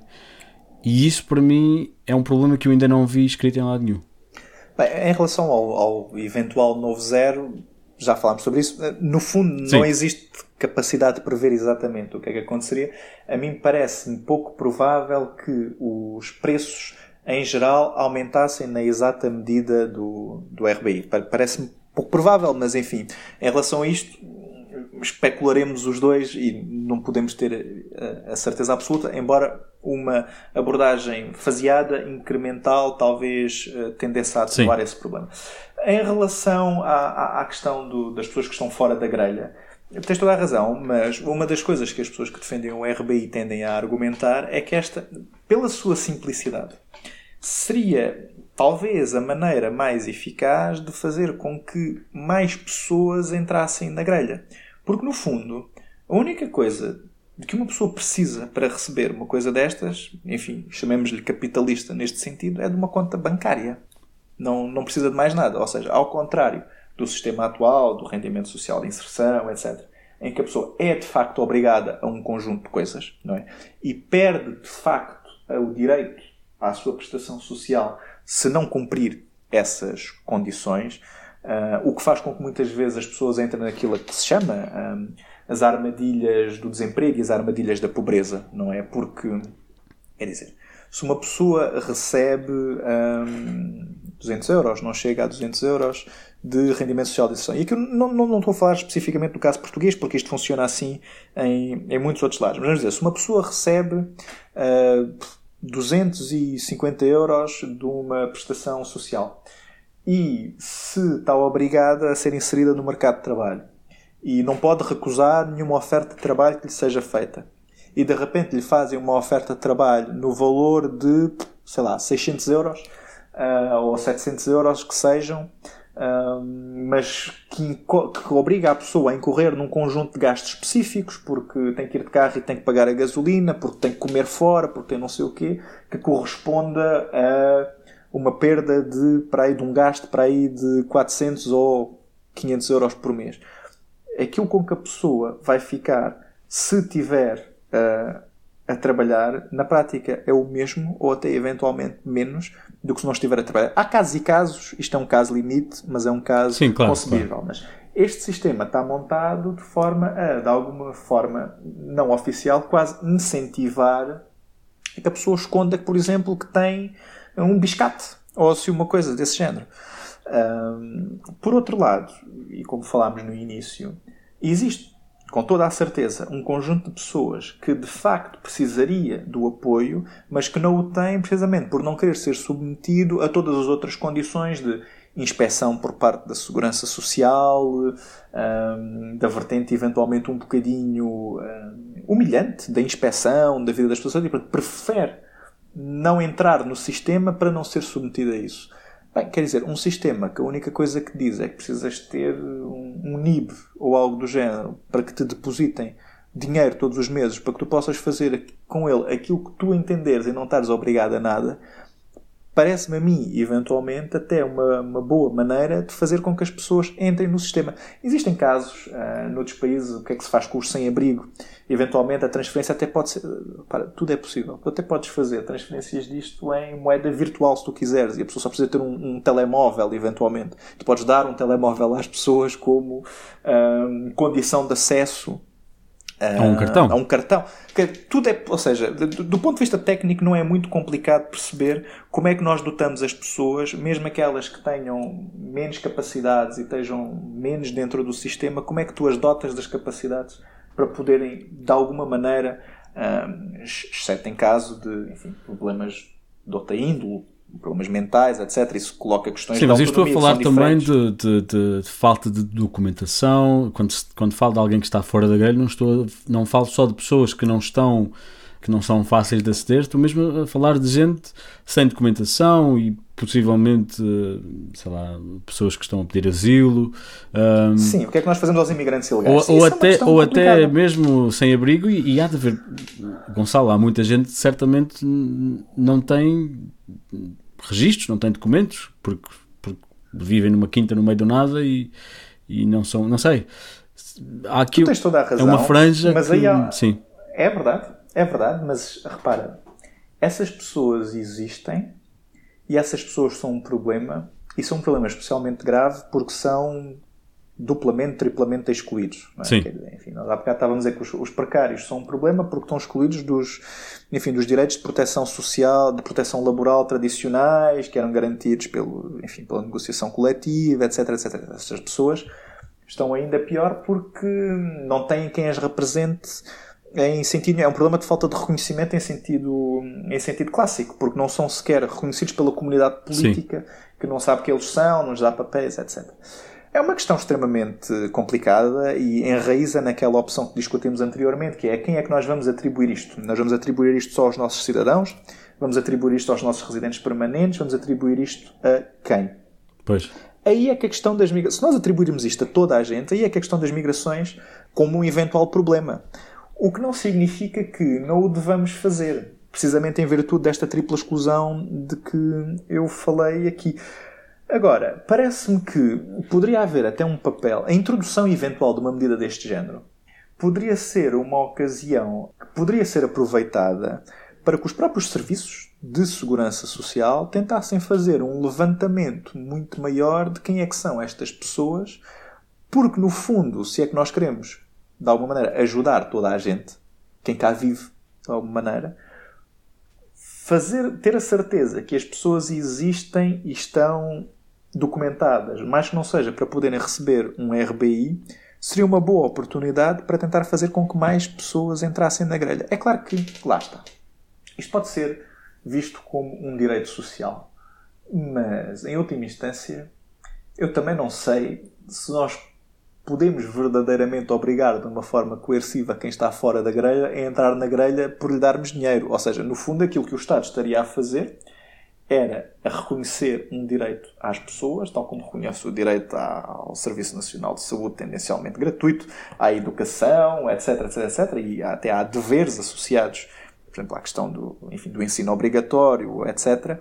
Mas nós não podemos obrigar uma pessoa a usufruir do Sistema Nacional de Saúde. Quer dizer, há as vacinações obrigatórias, há um conjunto de obrigações, mas o que eu estou a dizer é o Estado estaria a dar mais às pessoas e eventualmente poderia aproveitar a implementação de uma medida destas para tentar incluir mais na rede as pessoas que não estão nela. Se ainda assim, com uma campanha pública de grande uh, alcance, uh, para que estas pessoas eventualmente pudessem estar sinalizadas e a receber um rendimento básico, algumas pessoas decidissem não o fazer, Bem, talvez isso também fizesse parte das suas liberdades básicas, não, não sei bem o que é que Sim, a minha questão tinha mais a ver com aquela, aquela minha um, especulação de que os preços vão aumentar e, portanto, de repente agora tens pessoas que estão abaixo do zero. E isso para mim era uma, era uma coisa que eu me tinha lembrado, mas lá está. Uh, potencialmente podemos encontrar soluções para as coisas em separado e acabam por se resolver. E, e, e, mais uma vez a especulação, mas acho só que, que é importante pensar nas coisas todas das perspectivas diferentes, porque isto ainda há muita coisa para, sim, claro. para, eu, para abordar. Eu, eu, sim, eu diria o seguinte: parece, é, é sempre especulação, mas uh, no limite dos limites, eu acho que no pior dos casos, tu não estarias a melhorar a vida de ninguém porque simplesmente o aumento dos preços anularia o RBI. Ir mais longe do que isso parece-me difícil, ou seja, criar um novo zero e haver mais pessoas abaixo do zero não parece sinceramente muito plausível. Parece-me que num cenário otimista tu melhorarias sempre a vida das pessoas, Uh, num cenário pessimista, esse efeito seria um, muito mitigado ou até eventualmente anulado, embora me pareça improvável, uh, pelo aumento dos preços. Sim, mas uh, eventualmente também terias menos serviços sociais, porque havia sempre alguém que dizia que agora as pessoas têm 500 euros, não precisam de ter acesso gratuito. Um, digo eu. É uma questão de escolha política. Sim, claro, é mas é isso. mas, mas, pode abrir. Um, vamos então falar de, de, um bocadinho do elefante na sala, que é como é que isto se financia? De onde é que veio o dinheiro? Quem é que paga? Qual é que é a discussão que está na mesa neste, neste sentido? Uh, mais uma vez, há diferentes opções uh, a nível internacional e, e, e a nível nacional é, é, é, uma questão ainda menos estudada, mas existe um conjunto de pessoas, já te falei do, do Pedro Teixeira, há também uma pessoa que é a Mariana Castro, que também já, já escreveu sobre isto, no fundo, no fundo, no fundo, a nível internacional tens o Van Parrais, etc. No fundo, no fundo, no fundo, eu não, enfim, não, não me vou comprometer, obviamente, com nenhum modelo de financiamento, porque isto é uma questão de, de escolha política e não é uma questão hum, simples. Eu diria que, enfim, distinguimos sempre aquilo que é o possível no imediato daquilo que seria eventualmente o desejável a longo prazo talvez estejamos a caminhar, tal como já falámos aqui hoje, enfim, disseste no off e também já o mencionámos aqui durante o, o, o podcast, talvez estejamos a caminhar para uma situação em que no futuro isto se torne uh, de alguma maneira inevitável. A não ser que se encontre outra solução uh, diferente e eventualmente melhor. Posso dizer sem qualquer tipo de problema que eu, como já compreendeste, Uh, simpatizo muito com a ideia de um, de um, rendimento básico incondicional pensado numa perspectiva de aprofundamento do, do Estado Social. No entanto, o, o, RBI tem, várias, tem vários princípios que ajudariam eventualmente a justificar a sua implementação, mas seria sempre um meio para realizar esses princípios, ou seja, de mitigar a desigualdade, tentar acabar com a pobreza, maximizar a liberdade de escolha das pessoas, dar segurança económica, etc. Mas no fundo, no fundo, no fundo, aquilo que importa é ter soluções progressistas que ajudem a melhorar a vida das pessoas e a realizar estes princípios de justiça. Se de hoje para amanhã se descobrir que não é o RBI e pode ser outra coisa diferente, então que seja essa coisa diferente. Mas o RBI parece-me interessante por todos estes motivos que nós já aqui discutimos. E então, voltando, retomando o fio do raciocínio.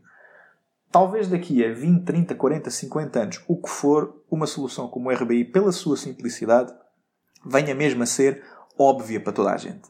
E as objeções que nós colocamos hoje em dia em relação ao RBI, em virtude do facto de nos fazer, entre aspas, alguma confusão, no fundo serão vistas como eram vistas as objeções a todas as outras fases de desenvolvimento do Estado Social, tal como nós o conhecemos desde o início. Não é? Quer dizer, a objeção da preguiça também foi colocada quando pela primeira vez se introduziram reduções nos horários de trabalho ou, pecado dos pecados, férias pagas não é? Quer não existe maior subsídio à preguiça do que férias pagas aos trabalhadores e, no entanto, há um, há um racional subjacente um, a esse direito social, que hoje em dia todos consideramos um direito social básico, que é, de facto, o direito ao descanso.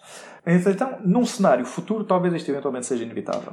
Se fosse para ser introduzido hoje, uh, dir-te-ei com, enfim, com, com grande desassombro que não me parece que, no contexto, por exemplo, português, e sobretudo dentro daquilo que é a zona euro. E sobretudo dentro do contexto daquilo que são as nossas não só as nossas dificuldades orçamentais e a situação da nossa dívida, não é? Que felizmente já tem estado a reduzir em termos percentuais relativamente ao PIB, mas que tem continuado a aumentar do ponto de vista nominal, não me parece possível que, pela via estritamente nacional e com fontes exclusivamente do orçamento de Estado, nós conseguíssemos, sobretudo em virtude das obrigações que temos por causa do Tratado Orçamental, que nos impõe um, uma meta muito exigente de dívida pública uh, até 2030. Portanto, teoricamente, deveríamos, como todos os países dentro da zona euro, em teoria, uh, reduzir as nossas dívidas públicas para 60% do nosso PIB até 2030. Não me parece que haja qualquer tipo de margem orçamental para implementar uma medida que, se não tivesse poupanças associadas, mas tem, implicasse qualquer coisa como 30% do PIB português. Quer dizer, isso não me parece execuível. No entanto, se por via de uma implementação europeia, como defende o Van Parijs, que eu te falei, de que eu te falei aqui, uh, por exemplo, através de um aumento do, do, IVA, do Imposto sobre o Consumo, mas, sobretudo, uh, de uma reafetação da forma como essa receita é gerida, mais para a competência da União Europeia, de forma supranacional, e não dos Estados-membros. Nós introduzíssemos uh, um RBI parcial de cerca de uh, eh, 200 euros, que não seria suficiente para maximizar totalmente a liberdade das pessoas, porque uma pessoa com 200 euros não pode decidir deixar de trabalhar para viver só com esses 200 euros. Mas, de alguma maneira, poderia já aumentar a qualidade de vida das pessoas, se não fosse totalmente inflacionário, não é? coisa de que já falámos aqui. Isso parece-me eh, financeiramente e economicamente execuível. Não necessariamente politicamente execuível, mas isso é, uma, enfim, é um caminho que se vai fazendo. E Mas de, de onde é que vinha esse financiamento? Ainda não percebi. De onde é que vem o dinheiro? Esses 200 euros na proposta do Van Parrais era um aumento do IVA. Ok. Por isso simplesmente. Mas aí, um aí as pessoas tinham mais dinheiro, mas estava tudo mais caro. Sim, mas criavas mais atividade económica. E portanto tens razão para pensar que, hum, em virtude das taxas marginais de poupança serem muito menores nas pessoas que menos têm, que quem mais beneficiaria dela seriam os mais pobres e que, portanto, haveria maior consumo e, de facto, maior, hum, enfim, maior criação de atividade económica e maior crescimento. E, portanto, seria um ciclo ascendente, ao contrário do ciclo vicioso, enfim, por exemplo, das políticas de austeridade, não é? em que tu vais cortando, por cada euro que cortas, acabas por destruir para aí 1,5 euros ou mais de atividade económica, o que leva a uma maior recessão, uma maior dificuldade em controlar a dívida pública, etc. É como todas as medidas, por exemplo, de investimento público, não é? Ou tu, quando estás a aumentar salários, também estás a aumentar o rendimento disponível e esperas que isso, de alguma maneira, aumente o consumo e, de alguma forma, faça o país crescer e que, portanto, haja depois maior capacidade de captar receita de impostos para haver maior redistribuição. Enfim, Uh, isto costuma ser um ciclo virtuoso e a uma escala que seria maior, à partida terias isto um, do ponto de vista económico. Mas há outras opções. Um, Mas está longe exemplo, de ser. Está longe de, ser, estar resolvido, não é? Está longe de ser uma, um formato fechado que se pode propor. Porque... Completamente. Há, há, coisas que as pessoas às vezes não têm em conta, mas na maior parte das propostas, aquilo que se tem em conta é que, sem destruir a segurança social, ainda assim haveria poupanças na própria segurança social. Uh, e os estudos de que eu te falei falam, falam todos nisto, que é um, uma forma eventualmente inteligente de fazer isto, e é, é uma coisa de que o próprio Van Parrais fala, e os, os especialistas portugueses também, Uh, já agora, enfim, não me levarás a mal que aproveito para fazer um parênteses que muitas destas coisas que nós estamos aqui a discutir um, são faladas num, num livro que, enfim, foi escrito, neste momento já, já está terminado, mas ainda não foi publicado, por um conjunto de pessoas em Portugal que se dedicam a isto, o, Roberto Mérrio, a Sara Bizarro, o Jorge Pinto e eu próprio, e, e, que se chama Rendimento Básico Incondicional, uma defesa da liberdade, e que foi aceito pelas edições 70 e que sairá nos, nos próximos meses em princípio, espero eu, até ao verão. Portanto, rendimento básico incondicional, uma defesa da liberdade, enfim, no qual se fala de muitas destas questões que nós uh, estamos aqui a discutir e, e, também algumas outras. Mas então dizia que uh, as pessoas que tentam pensar estas coisas normalmente chamam a atenção para o facto de poder haver, apesar de tudo, poupanças na segurança social em virtude de algumas prestações sociais poderem ser substituídas pelo RBI. E neste caso, eh, normalmente os pressupostos que, que se avançam é de que prestações inferiores ao nível do montante do RBI simplesmente desapareçam por serem incorporadas no RBI. Que é como quem diz, alguém que recebe o RSI não vai receber o RSI e o RBI. Vai receber só o RBI. E prestações eventualmente superiores sociais, prestações sociais eventualmente superiores ao RBI, veriam o montante do RBI incluído na prestação, mas não acumulado, que é como quem diz, por exemplo, uma pessoa que tivesse direito a um subsídio de desemprego de 1000 euros, sendo o RBI 200 euros ou 400 euros, não receberia 1200 euros ou 1400 euros, ou seja, receberia os mesmos 1000 euros com o RBI lá incluído. Simplesmente, hoje em dia, se a pessoa perde o subsídio de desemprego e não encontra emprego, fica com zero não, é? não, não, não tem direito a nada, ou eventualmente terá direito ao rendimento social de inserção, obedecendo àquelas condições de que já falámos. E aqui teria sempre o RBI de uma forma incondicional. Mas, portanto, haveria como primeiro passo um conjunto de poupanças importantes, até porque se poderia incluir o próprio RBI de forma não taxável, não coletável, nas próprias pensões, para não aumentar os montantes das pensões. E o que, é que aconteceria seria, imagina um RBI de 450 ou 500 euros, as pensões mais baixas, e hoje em dia nós temos ainda muitas pensões muito baixas em Portugal, seriam automaticamente substituídas pelo RBI e, portanto, nesse caso, a pensão baixa seria, entre aspas, o RBI e as pensões mais altas simplesmente não aumentariam, mas seria considerado que uma percentagem dessas pensões corresponderia ao, ao RBI. Mas isso assim continua a, a ser daqui, uh, universal e incondicional? Continua a ser universal e incondicional porque é atribuído a toda a gente e não é taxável. Sim, mas uh, essas uh, pessoas, algumas dessas pessoas já, já recebem. Continuarem a receber o mesmo e depois há outras que recebem mais. Se calhar são as que precisam mais, mas aí voltamos à conversa do início em que estás a dar mais a dinheiro a quem é, precisa. Abaixo do, Repara, isto é uma medida, é uma maneira como qualquer outra. Ou seja, tu também podes fazer, tu também podes considerar que fazes uma grande distinção entre aquilo que é o setor contributivo ou não contributivo da segurança social e simplesmente não tocas nas pensões contributivas.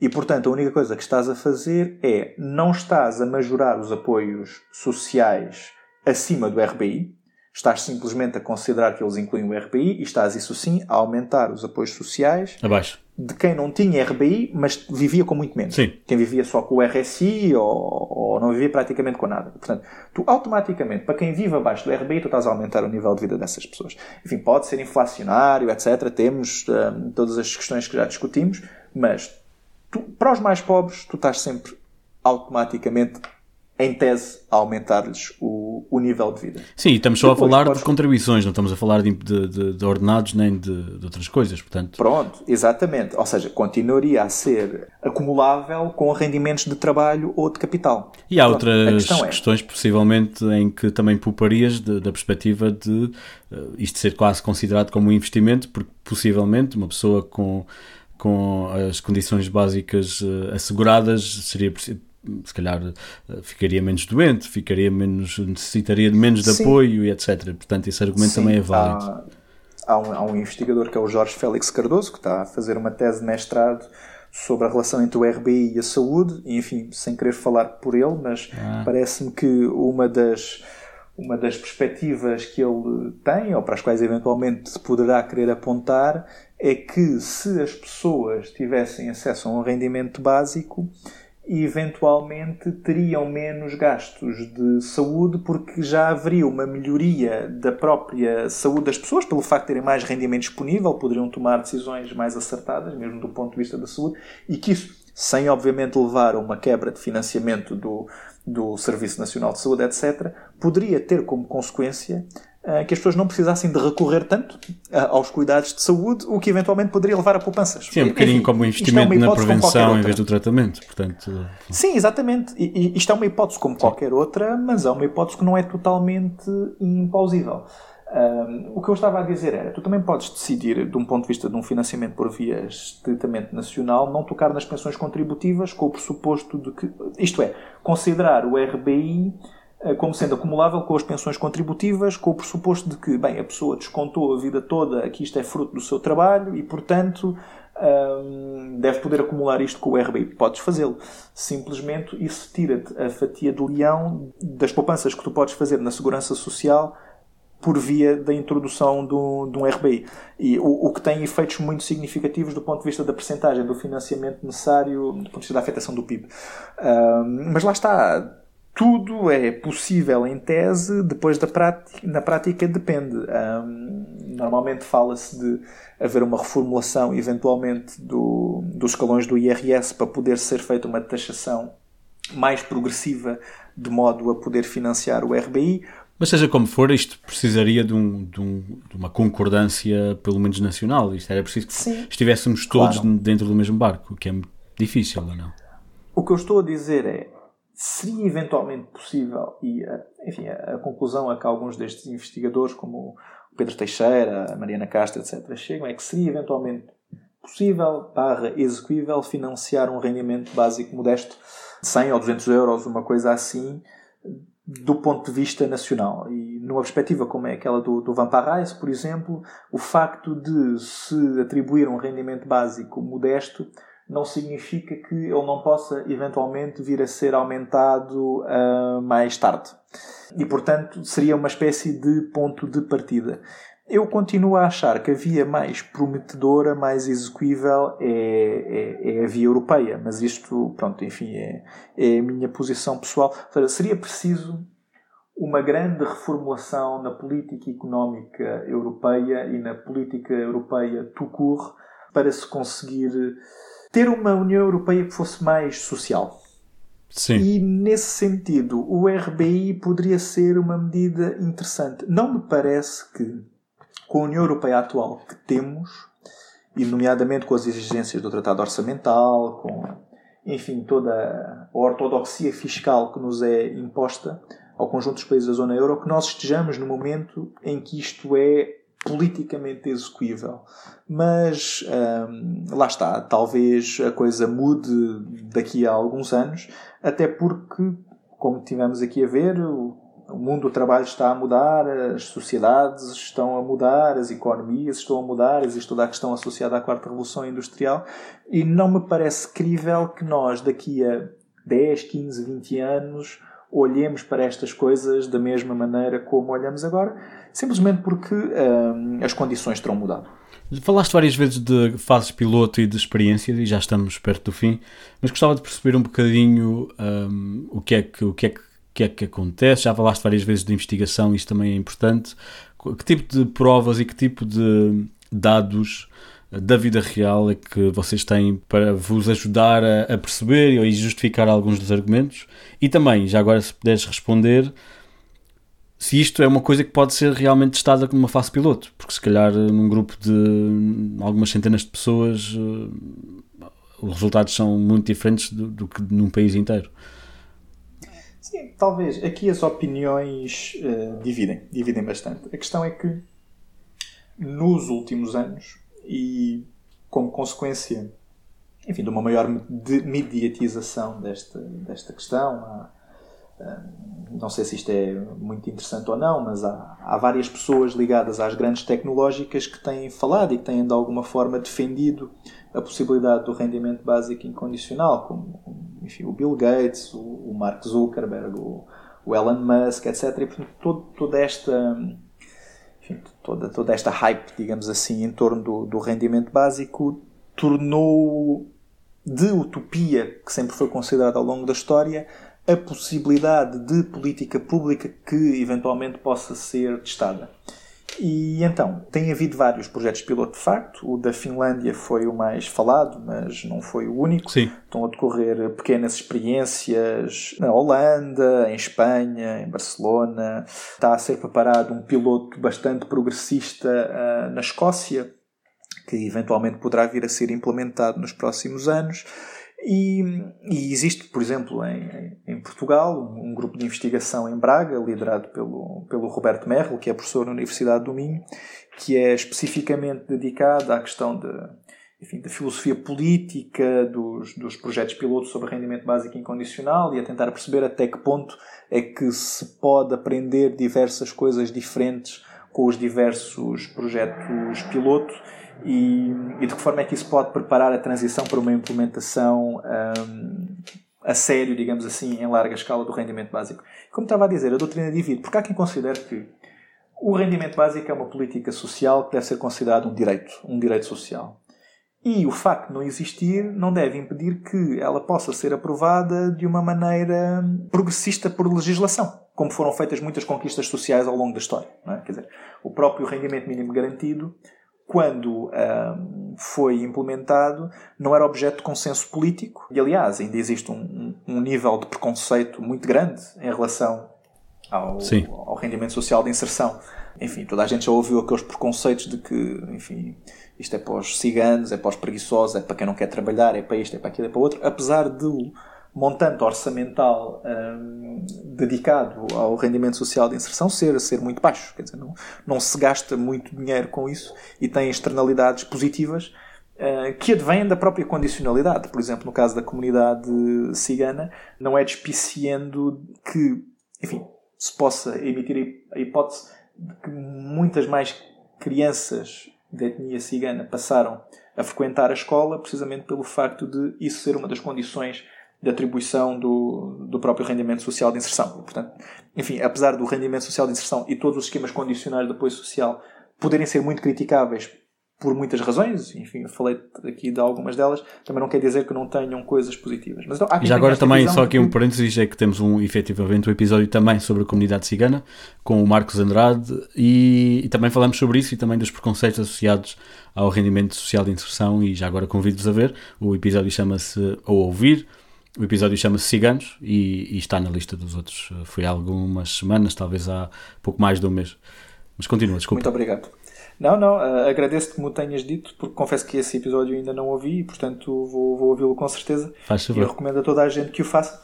Uh, porque o preconceito é o preconceito é muito problemático e nós pensamos em relação a isso, como em relação a outros apoios sociais, aquilo que outras pessoas também pensam em relação ao RBI, como também já discutimos aqui hoje. Mas então, há quem tenha esta visão de que isto deve ser uma medida que é progressista e que, portanto, deve ser imposta da mesma forma como outras conquistas civilizacionais, entre aspas, foram sendo impostas ao, ao longo da história.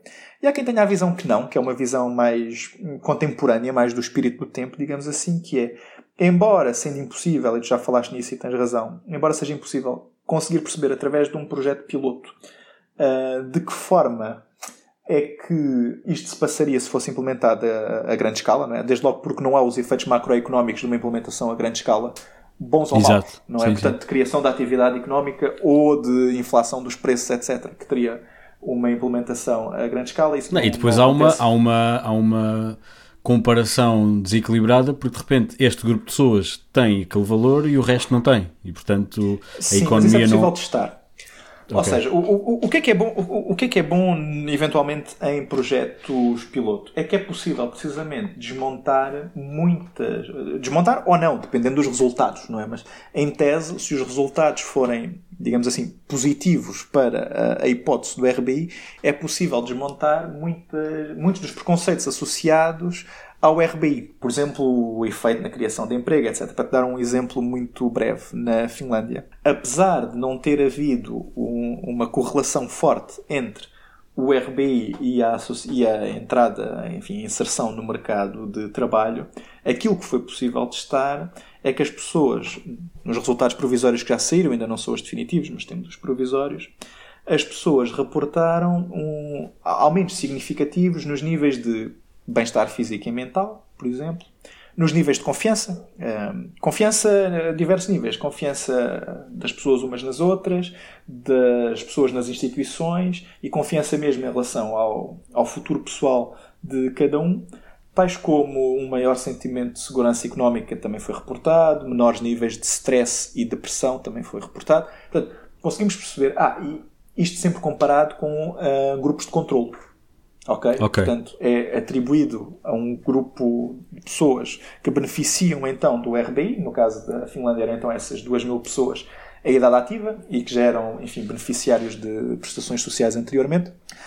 E depois é feito o grupo de controle em que se testa o que é que acontece a outras pessoas que não estão a receber o, o rendimento básico.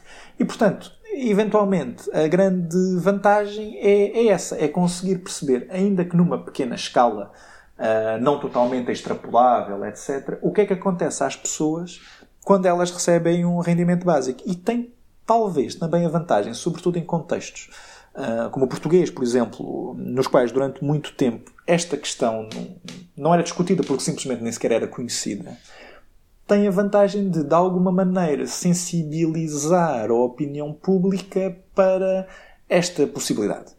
E, portanto, ter esta hipótese em, em, cima da mesa, com todas as dificuldades que ela pode ter, porque, enfim, há, há muita gente que a critica, como é óbvio, uh, e, sobretudo, na, na, esquerda, no campo dos progressistas, digamos assim, há, há muita gente que considera que o futuro deve passar por um reforço do Estado Social, sim, mas em moldes mais tradicionais, de direitos laborais, de investimento na saúde e na educação, etc, etc, etc. E que veem o RBI um pouco como aula Direito Ultraliberal do Freeman e do Hayek, que também varia o RBI, que é o Estado Social tal como nós o conhecemos, ou o RBI como um trade-off, não é? como uma, uma questão de escolha entre uma coisa e outra. E, e nós, as pessoas que defendem um RB de uma perspectiva progressista, digamos assim, achamos que não. Achamos que, embora haja sempre restrições orçamentais, não é absolutamente necessário escolher entre uma coisa e, e, outra. E então, colocar esta coisa em cima da mesa através de um projeto piloto e, eventualmente, poder demonstrar, podendo demonstrar na medida em que é possível demonstrar através de, um, de uma experimentação, digamos assim, com um conjunto, com uma amostra relativamente pequena, etc., que os efeitos negativos que se temem e que associam e que se associam ao RBI um bocadinho como hum, como objeção do falácia do espantalho, não é? Ou seja, de Sim. olhar para o RBI e tentá-lo transformar numa coisa que ele não é verdadeiramente acenando com uma espécie de destruição de tudo e mais alguma coisa, do Estado Social, de proposta populista, etc., um, e daquilo que aconteceria no cenário em que o RBI existisse, tentar mostrar que isso não é possível. E é, é, isso que nós, que isso não é possível, perdão, que isso não é necessariamente assim, ou seja, que isso não acontece quando nós testamos e temos entre aspas, evidência empírica sobre o que é que acontece às pessoas quando recebem um, um rendimento básico. Portanto, Mas é como disseste também, o impacto macroeconómico de uma medida destas não consegue ser testado e isso é que se calhar não, é, é, é, mais complicado porque, porque lá está, o contexto é não muda, muda só o facto de haver pessoas com mais dinheiro na, na carteira. Um, não, e, é, e eu acho que isso é uma limitação dos testes, digo eu. É uma limitação de facto, mas se a nossa perspectiva for a perspectiva de médio prazo, vamos assumir que isto seria possível de um ponto de vista orçamental. Vamos assumir Sim. que isto seria execuível. E vamos assumir que as razões que nós damos para defender uma coisa deste género são boas. Ou seja, vamos assumir que é bom dar uma rede de segurança económica às pessoas, que é bom dar liberdade de escolha às pessoas e não as forçar a trabalhar se elas não quiserem, sobretudo se de um ponto de vista económico for possível assegurar as mesmas atividades e com ganhos de produtividade através da, da automatização, da inteligência artificial, etc. Vamos assumir que isso tudo é bom. E vamos assumir que, como já discutimos aqui algumas vezes, talvez no médio prazo nós caminhemos de forma quase inevitável, entre aspas, a não ser que surja uma alternativa melhor, para isto. Desse ponto de vista, coisas como os projetos piloto e coisas como introduções ou implementações de montantes de RBI que sejam eventualmente baixos e que, portanto, não sejam apropriadamente básicos, podem ser vistos numa estratégia de incrementação gradual Sim, até claro, claro. esse objetivo eh, desejável, digamos assim. E Sim, tem que se começar por alguma coisa, pessoalmente, não é? Pronto, eu, pelo menos pessoalmente, e na linha de outras pessoas, como o Van Parrais, uh, encaro, isso, encaro isso um bocado assim. Como é que, o que é que é preciso acontecer para isto ser implementado? O que é que é preciso que nós, enquanto sociedade, o país, a Europa, seja o que for, que medidas concretas é que é preciso que haja? Ou, ou é só uma questão de aceitação política? Ou... eu, para te ser sincero, em relação a. Há, há várias coisas. Não, não te sei dizer em concreto. Eu diria que. Uma coisa é eminentemente política e eminentemente ético-social, que é. É preciso que as sociedades se entendam verdadeiramente como um esquema de cooperação e partilha entre as pessoas e que nós passemos a encarar a mera existência e pertença a uma comunidade política, enfim, como motivo suficiente para que a comunidade enquanto tal, e neste caso o Estado, assegure as condições mínimas de subsistência e dignidade à vida dessa pessoa. Isto aplica-se em relação à RBI como se aplicaria em relação a qualquer outra coisa. Isso implica que as pessoas tenham como um dos seus valores sociais básicos hum, a sensação de comunidade e, e a compreensão de que o outro é, em direitos, alguém igual a mim e que por isso merece uma existência digna tanto quanto eu. E tendo em conta as condições de desigualdade real de acesso a tudo e mais alguma coisa, não é? Porque o sistema capitalista, vá, tem as suas limitações, não é? Um, e nem toda a gente chega ao mercado com as mesmas condições de partida. Um, o RBI, eventualmente, para ser implementado, necessitava desta sensação de coesão e de solidariedade social alargada. Isto a uma escala nacional ou uma escala, no nosso caso, eventualmente europeia, um, tal como seria preferível do, do meu ponto de vista. É, essa é a primeira condição sine qua non. Depois, do ponto de vista económico, talvez. Eu não sei se isto é preciso, mas talvez isto seja mesmo aquilo que vai acontecer. Talvez tenham que passar alguns anos até que se tornem mais evidentes todas estas consequências para as quais vários relatórios apontam, embora a questão também não seja consensual, do desemprego tecnológico, as consequências da, da quarta revolução industrial. Talvez, eventualmente, tínhamos que começar a sentir um bocadinho mais de pressão sobre os nossos sistemas de segurança social, que até agora têm funcionado bem, o sistema português tem, tem, tem funcionado bem, para que nós comecemos a perceber que ou reformulamos de uma forma mais ou menos radical o sistema, ou senão aquilo que nós vamos ter é mais pobreza, mais desigualdade e uma incapacidade do mercado de trabalho para absorver grande parte das pessoas, sobretudo as menos formadas, não é? Porque depois vai haver pressão qualificacional, que é quem tiver muito talento e uh, competências do que o mercado precisa vai ter sempre emprego, obviamente, não é? Mas a questão é que a questão da sobrequalificação vai sendo cada vez, vai ser provavelmente cada vez mais colocada e os primeiros a serem atirados para fora do mercado de trabalho são os mais vulneráveis, é? os menos formados, etc. E, portanto, talvez a evolução económica tenha, tenha que fazer com que, do ponto de vista social, as coisas corram pior do que aquilo que correm hoje, para que nós encaremos como uma necessidade política mais ou menos urgente reformular os nossos sistemas de proteção social. E depois, talvez tudo isto crie as condições de aceitabilidade política hum, para a opinião pública em geral de uma medida deste género. Agora, depois na prática, é pá, é, olha, eu não sou economista, é fazer as contas e ver quais é que são as, as melhores opções em relação a tudo isto, porque opções há muitas, não é? Quer dizer, nós não discutimos muita coisa, mas há quem fale de impostos sobre a automação ou impostos sobre as empresas que destroem postos de trabalho em virtude da, das inovações tecnológicas, embora isto obviamente seja difícil de aferir.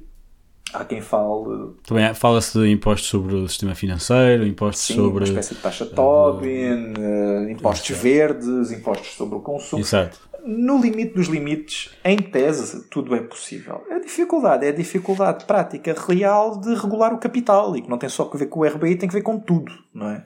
Um, lá está, já falei sobre isto várias vezes. Enquanto tivermos offshores, uh, é muito difícil fazer o que quer que seja, porque uma pessoa pode, a um nível nacional, tentar impor um, um esquema de redistribuição muito mais progressivo e, e que vise melhorar a qualidade de vida da generalidade das pessoas, mas depois se taxa de forma muito elevada o rendimento, o património, a riqueza, o que for, existe sempre o risco da fuga de capitais para as offshore. E, portanto, isto é um problema que, no limite dos limites, é um problema de regulação global e, e que, para poder ser levado a cabo, eventualmente requereria na própria União Europeia uma vontade política muito maior do que aquela que existe atualmente de regular verdadeiramente os mercados de capitais, de ser mais intolerante em relação às offshore, por exemplo, e requereria a capacidade da União Europeia e da zona euro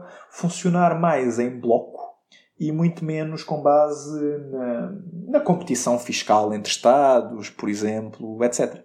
Um, tu... E portanto, isto para ti é uma questão que, ou seja, acaba por ser o mais importante é percebermos que isto é mais ou menos inevitável e depois então a maneira de fazer isto funcionar virá naturalmente quando decidirmos que isto tem que acontecer. Talvez. É um bocadinho eu isso. Acho é? que o, o mais importante é tentar perceber que naquilo que é uma globalização financeira mais ou menos desregulada e que cria problemas de pobreza e de desigualdade, etc.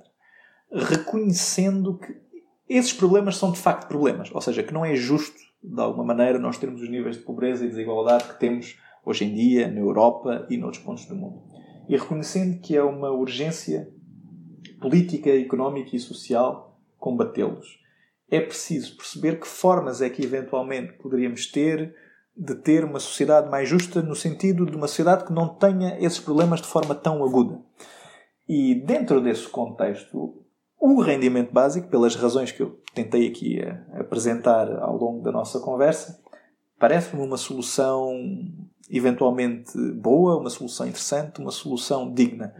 Talvez eventualmente venha a ser inevitável por causa de todos os, todos os fatores de que falámos aqui ao longo da, da conversa. Não sei se é a solução única, não sei se ela será implementada, parece-me que podemos ser levados a ela por causa da quarta revolução industrial, etc. Mas eu acho que a primeira coisa é mentalizar-nos que estes problemas que existem são problemas e que para os enfrentarmos, eventualmente seremos obrigados a alterações relativamente profundas. Só com esta compreensão é que poderemos eventualmente chegar a algum lado. Gonçalo, Obrigado pela conversa. Já chegamos, já estamos a falar há quase duas é horas. Verdade. Onde é que te podemos encontrar a ti, e ao teu trabalho online? Bem, enfim, e aquilo que tu falas, estás nas sim, redes sociais? Uh, bem, eu, enfim, o meu background, eu venho da, da filosofia, sou uma pessoa dedicada sobretudo à filosofia social e política, vamos dizer as coisas nestes termos, mas também a, a, a, vários assuntos económicos. Eu, várias das coisas que eu escrevo estão, estão online, portanto, enfim, passo de publicidade, mas já que perguntaste, se googlarem claro. Gonçalo Marcelo, vão encontrar algumas das minhas páginas pessoais na, na plataforma de GOIS, por exemplo, que é um dos currículos um, da, da própria FCT. Também tenho uma página no academia.edu, onde tenho alguns textos publicados gratuitamente, e vou escrevendo aqui e ali. Um, às vezes contribuo um pouco também para a comunicação social, num esforço de disseminação do conhecimento, que eu acho que é importante um, para a academia e para os intelectuais, entre aspas, um, tentarem, tentarem fazer. E sobre o RBI? Sobre o rendimento básico, bem, vai sair aquele livro uh, de que eu falei há pouco, portanto, em colaboração com o Roberto Merrill, a Sara Bizarro e Jorge Pinto, nas edições 70. Tenho algumas coisas escritas, tenho, por exemplo, um, um artigo precisamente sobre a questão dos, dos projetos piloto e de modelos eventuais de financiamento publicado na Revista Portuguesa de Filosofia com o, o Roberto Merrill e tenho também várias coisas em, em órgãos de comunicação social, neste caso também em podcasts, há o podcast também do, do É Apenas Fumaça, para o qual eu contribuí já, já há algum tempo. E agora é este, claro. claro que sim, claro que sim. Obrigadíssimo. Ah, obrigado, um, Tem sido. Foi uma conversa muito interessante e, e esclarecedora. Um, acho que é uma das um dos temas que, que estará na, na, na, discussão política e pública nos próximos anos, acho eu, um, e acho que eu, sobretudo, quero também introduzir um bocadinho estes conceitos para elevar um bocadinho também a discussão em coisas que nem sempre são discutidas. Pronto, eu fico contente, fico contente que haja este interesse. Eu é que te agradeço muito mais uma vez o, o convite e olha que, que, seja útil, que os nossos ouvintes tenham paciência para estar aqui estas duas horas e que não adormeçam, já seria, já seria um bom sinal. Obrigadíssimo, Márcio. Obrigadíssimo. Até breve.